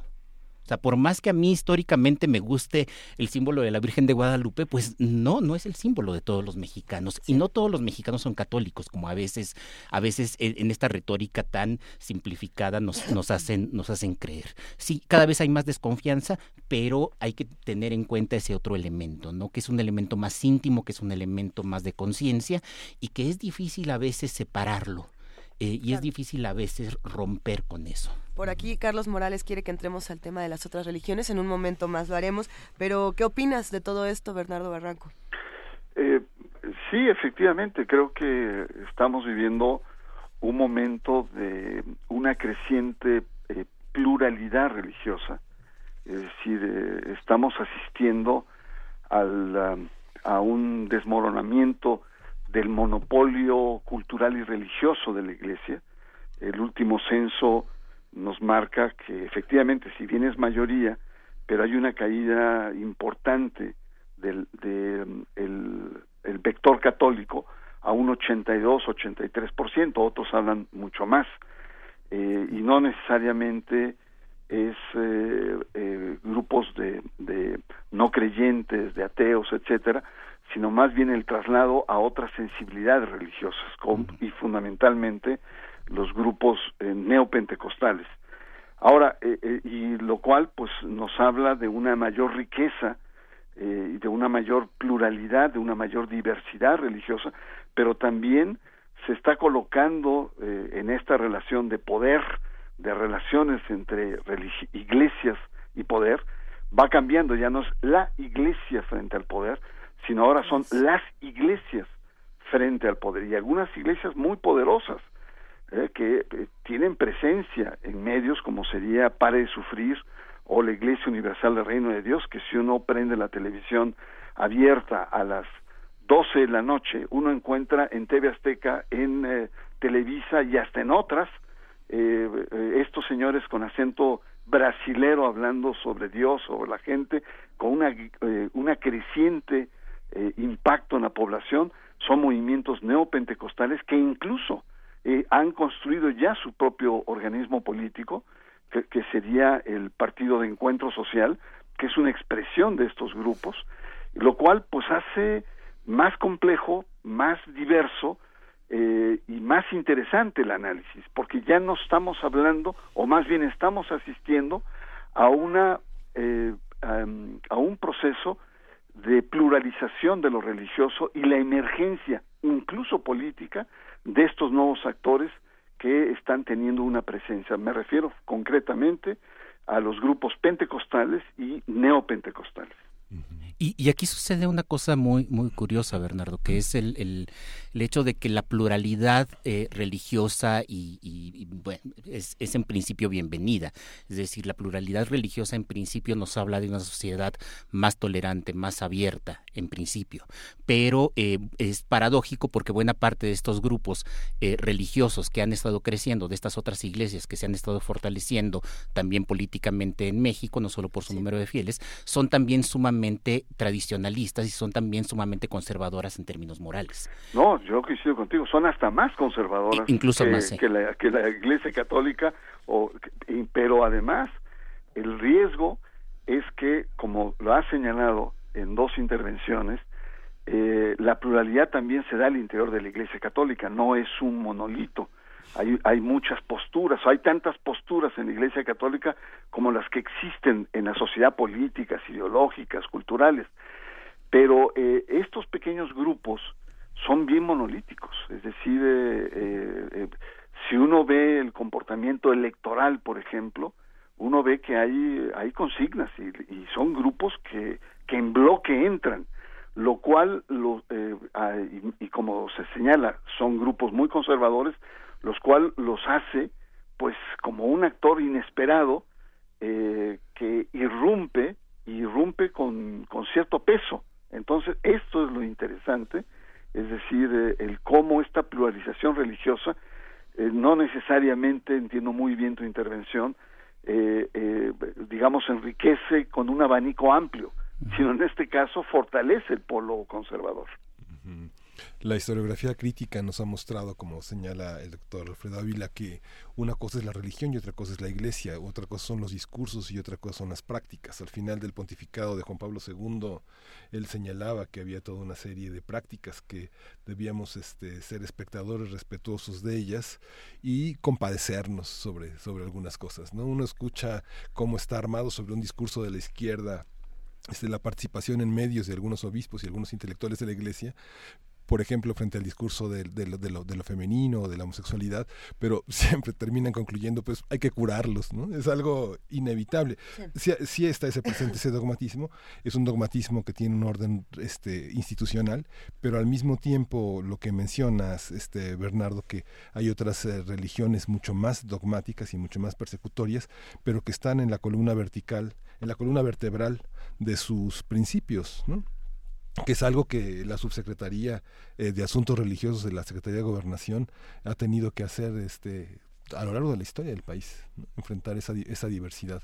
Cómo cómo cómo pasa esta esta parte mediática es parte de la labor institucional que un estado laico eh, permite esta esta esta inclusión en medios de medios religiosos mira muy, muy rápidamente. Yo sostengo que durante años el tema de esta separación eh, en principio entre iglesia y Estado eh, estuvo siendo cuestionada evidentemente por eh, la alta jerarquía católica desde la constitución del 17 siempre ha habido una rebeldía y esta rebeldía pues ha tenido consecuencias trágicas entre ellas pues la guerra cristera que fue un momento muy importante en la vida del país. Sin embargo, en los últimos, eh, yo diría 15, 20 años, tenemos un fenómeno novedoso que para, me, para menos a mí me llama la atención.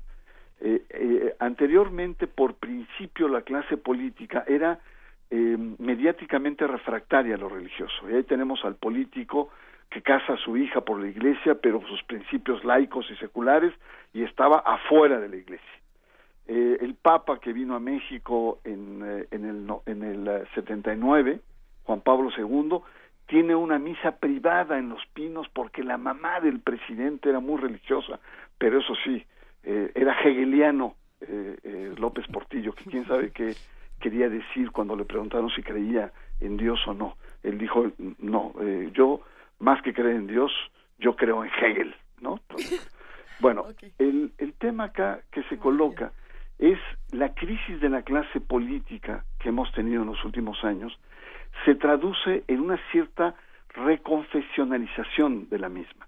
Y encontramos entonces que hay muchos políticos que coquetean con lo religioso, con los obispos, con los curas, porque pretenden encontrar vía lo religioso una especie como de, de justificación, eh, de legitimación eh, no formal ante las, los sectores votantes que evidentemente son católicos. Entonces, eh, lo, que, lo que estoy viendo es que ya no solamente la alta jerarquía es una amenaza latente frente a la laicidad, sino también la clase política. Y encontramos muchísimos ejemplos desde el, eh, el gober etílico en, en Guadalajara, ¿no? En, donde da inmensos donativos para el templo cristero, donde tenemos eh, actores que privilegian eh, la relación, actores consentidos en la vida política del país, si entramos al tema, como sería Onésimo Cepeda, como será Chedraui, que aunque no es católico, pero forma parte de esta casta religiosa, y el mismo Norberto Rivera. Es decir, en los últimos años, la clase política encuentra en lo religioso y, con, y, particularmente en la estructura religiosa elementos que lo fundamentan en el largo plazo que tiene el político moderno mexicano, que es el próximo proceso electoral que tiene enfrente. Y utiliza lo religioso como un factor, digamos, de gane.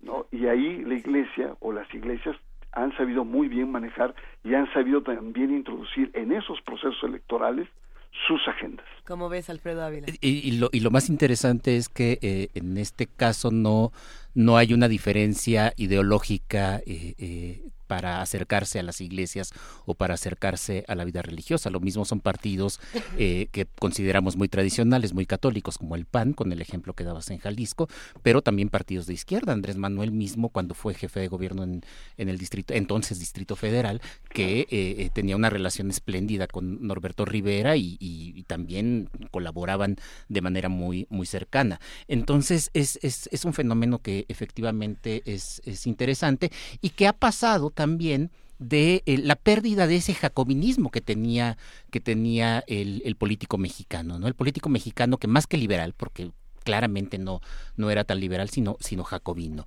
este no le voy a permitir al cura que se vista como cura y, cuando anda en la calle no le voy a permitir a las mujeres que se vistan de monjas cuando están en las calles o sea eh, eh, de pronto pasamos de, de ese estado que era tan tan tan tajante, tan, tan refractario en su relación con, con las iglesias, a uno que pretende ser liberal, que pretende decir, bueno, este, tolerancia religiosa y la tolerancia implica pues reconocer la existencia de, de los grupos religiosos, a eh, francamente colaboracionista.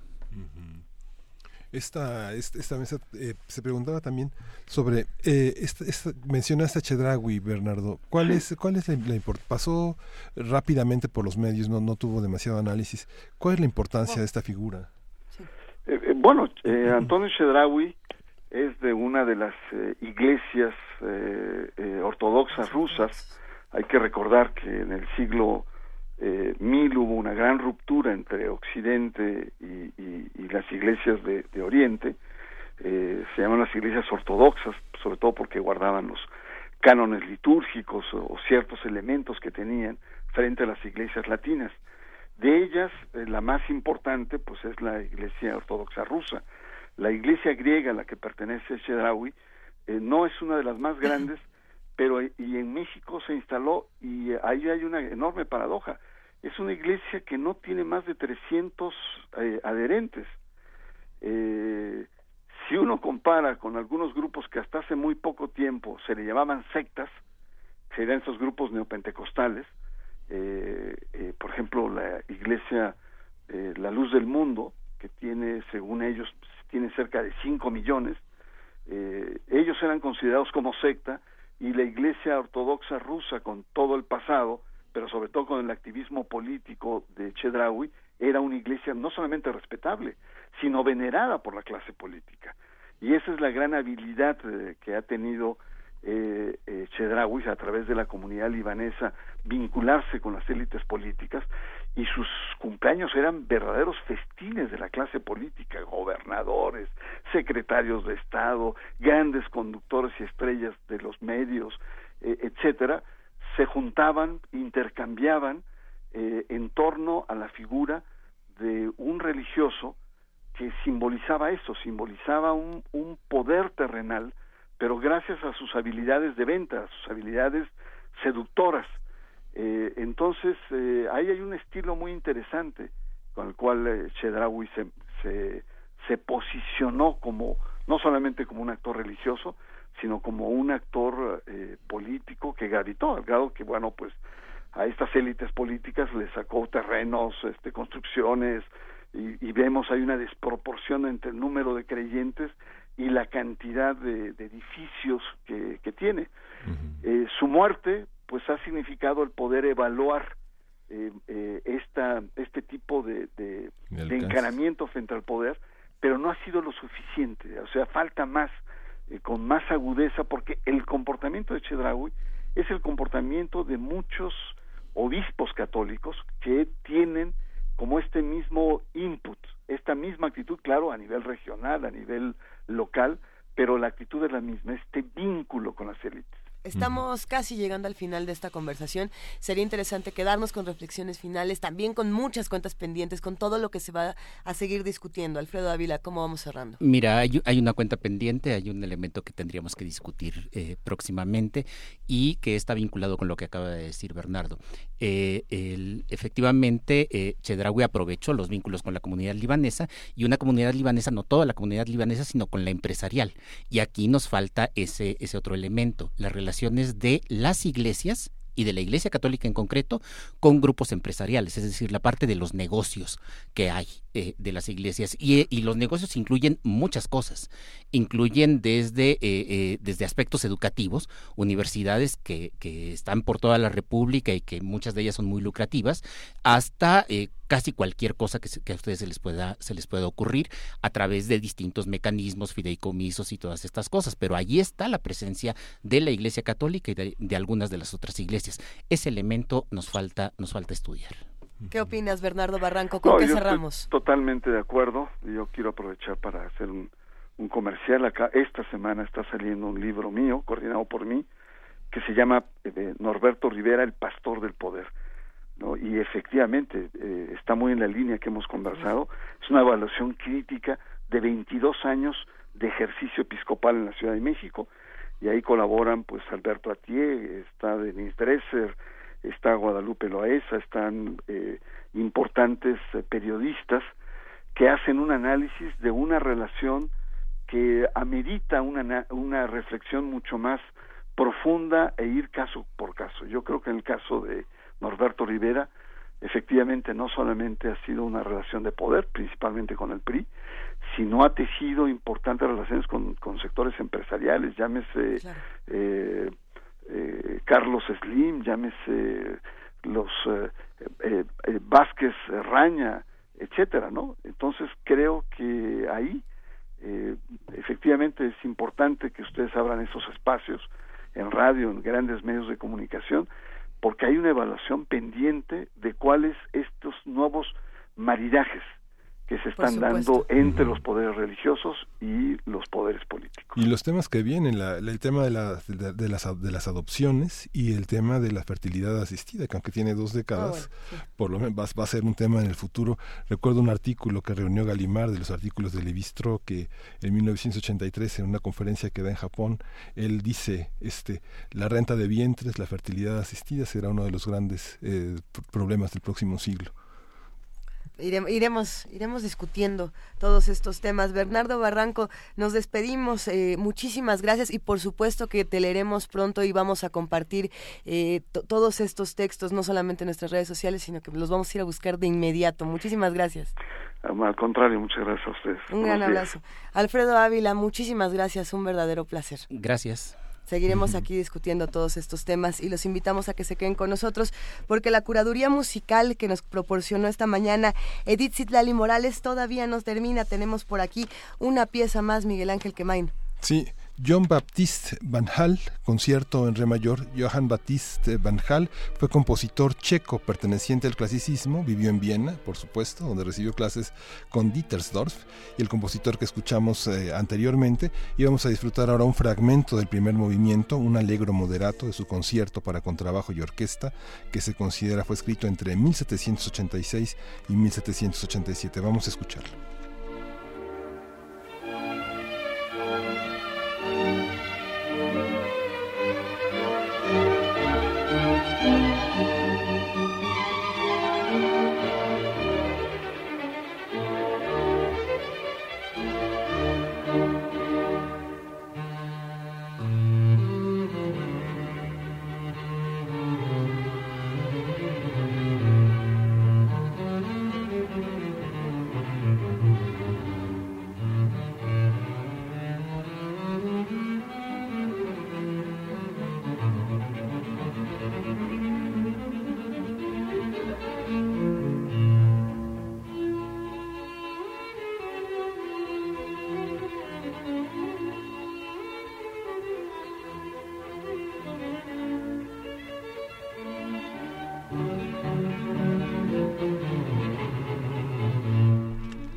Nosotros ya nos vamos, pero los invitamos a que se queden escuchando Radio UNAM en el 96.1 de FM y en el 860 de AM, además de escucharnos en www.radiounam.unam.mx.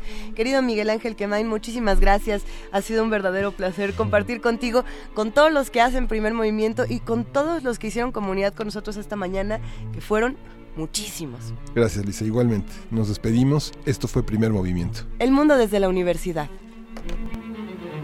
Mm-hmm.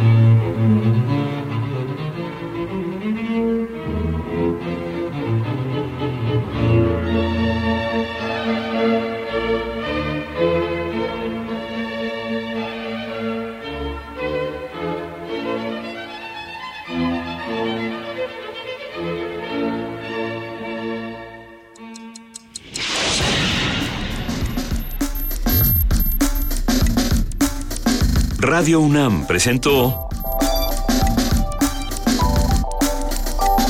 Primer Movimiento. El mundo desde la universidad.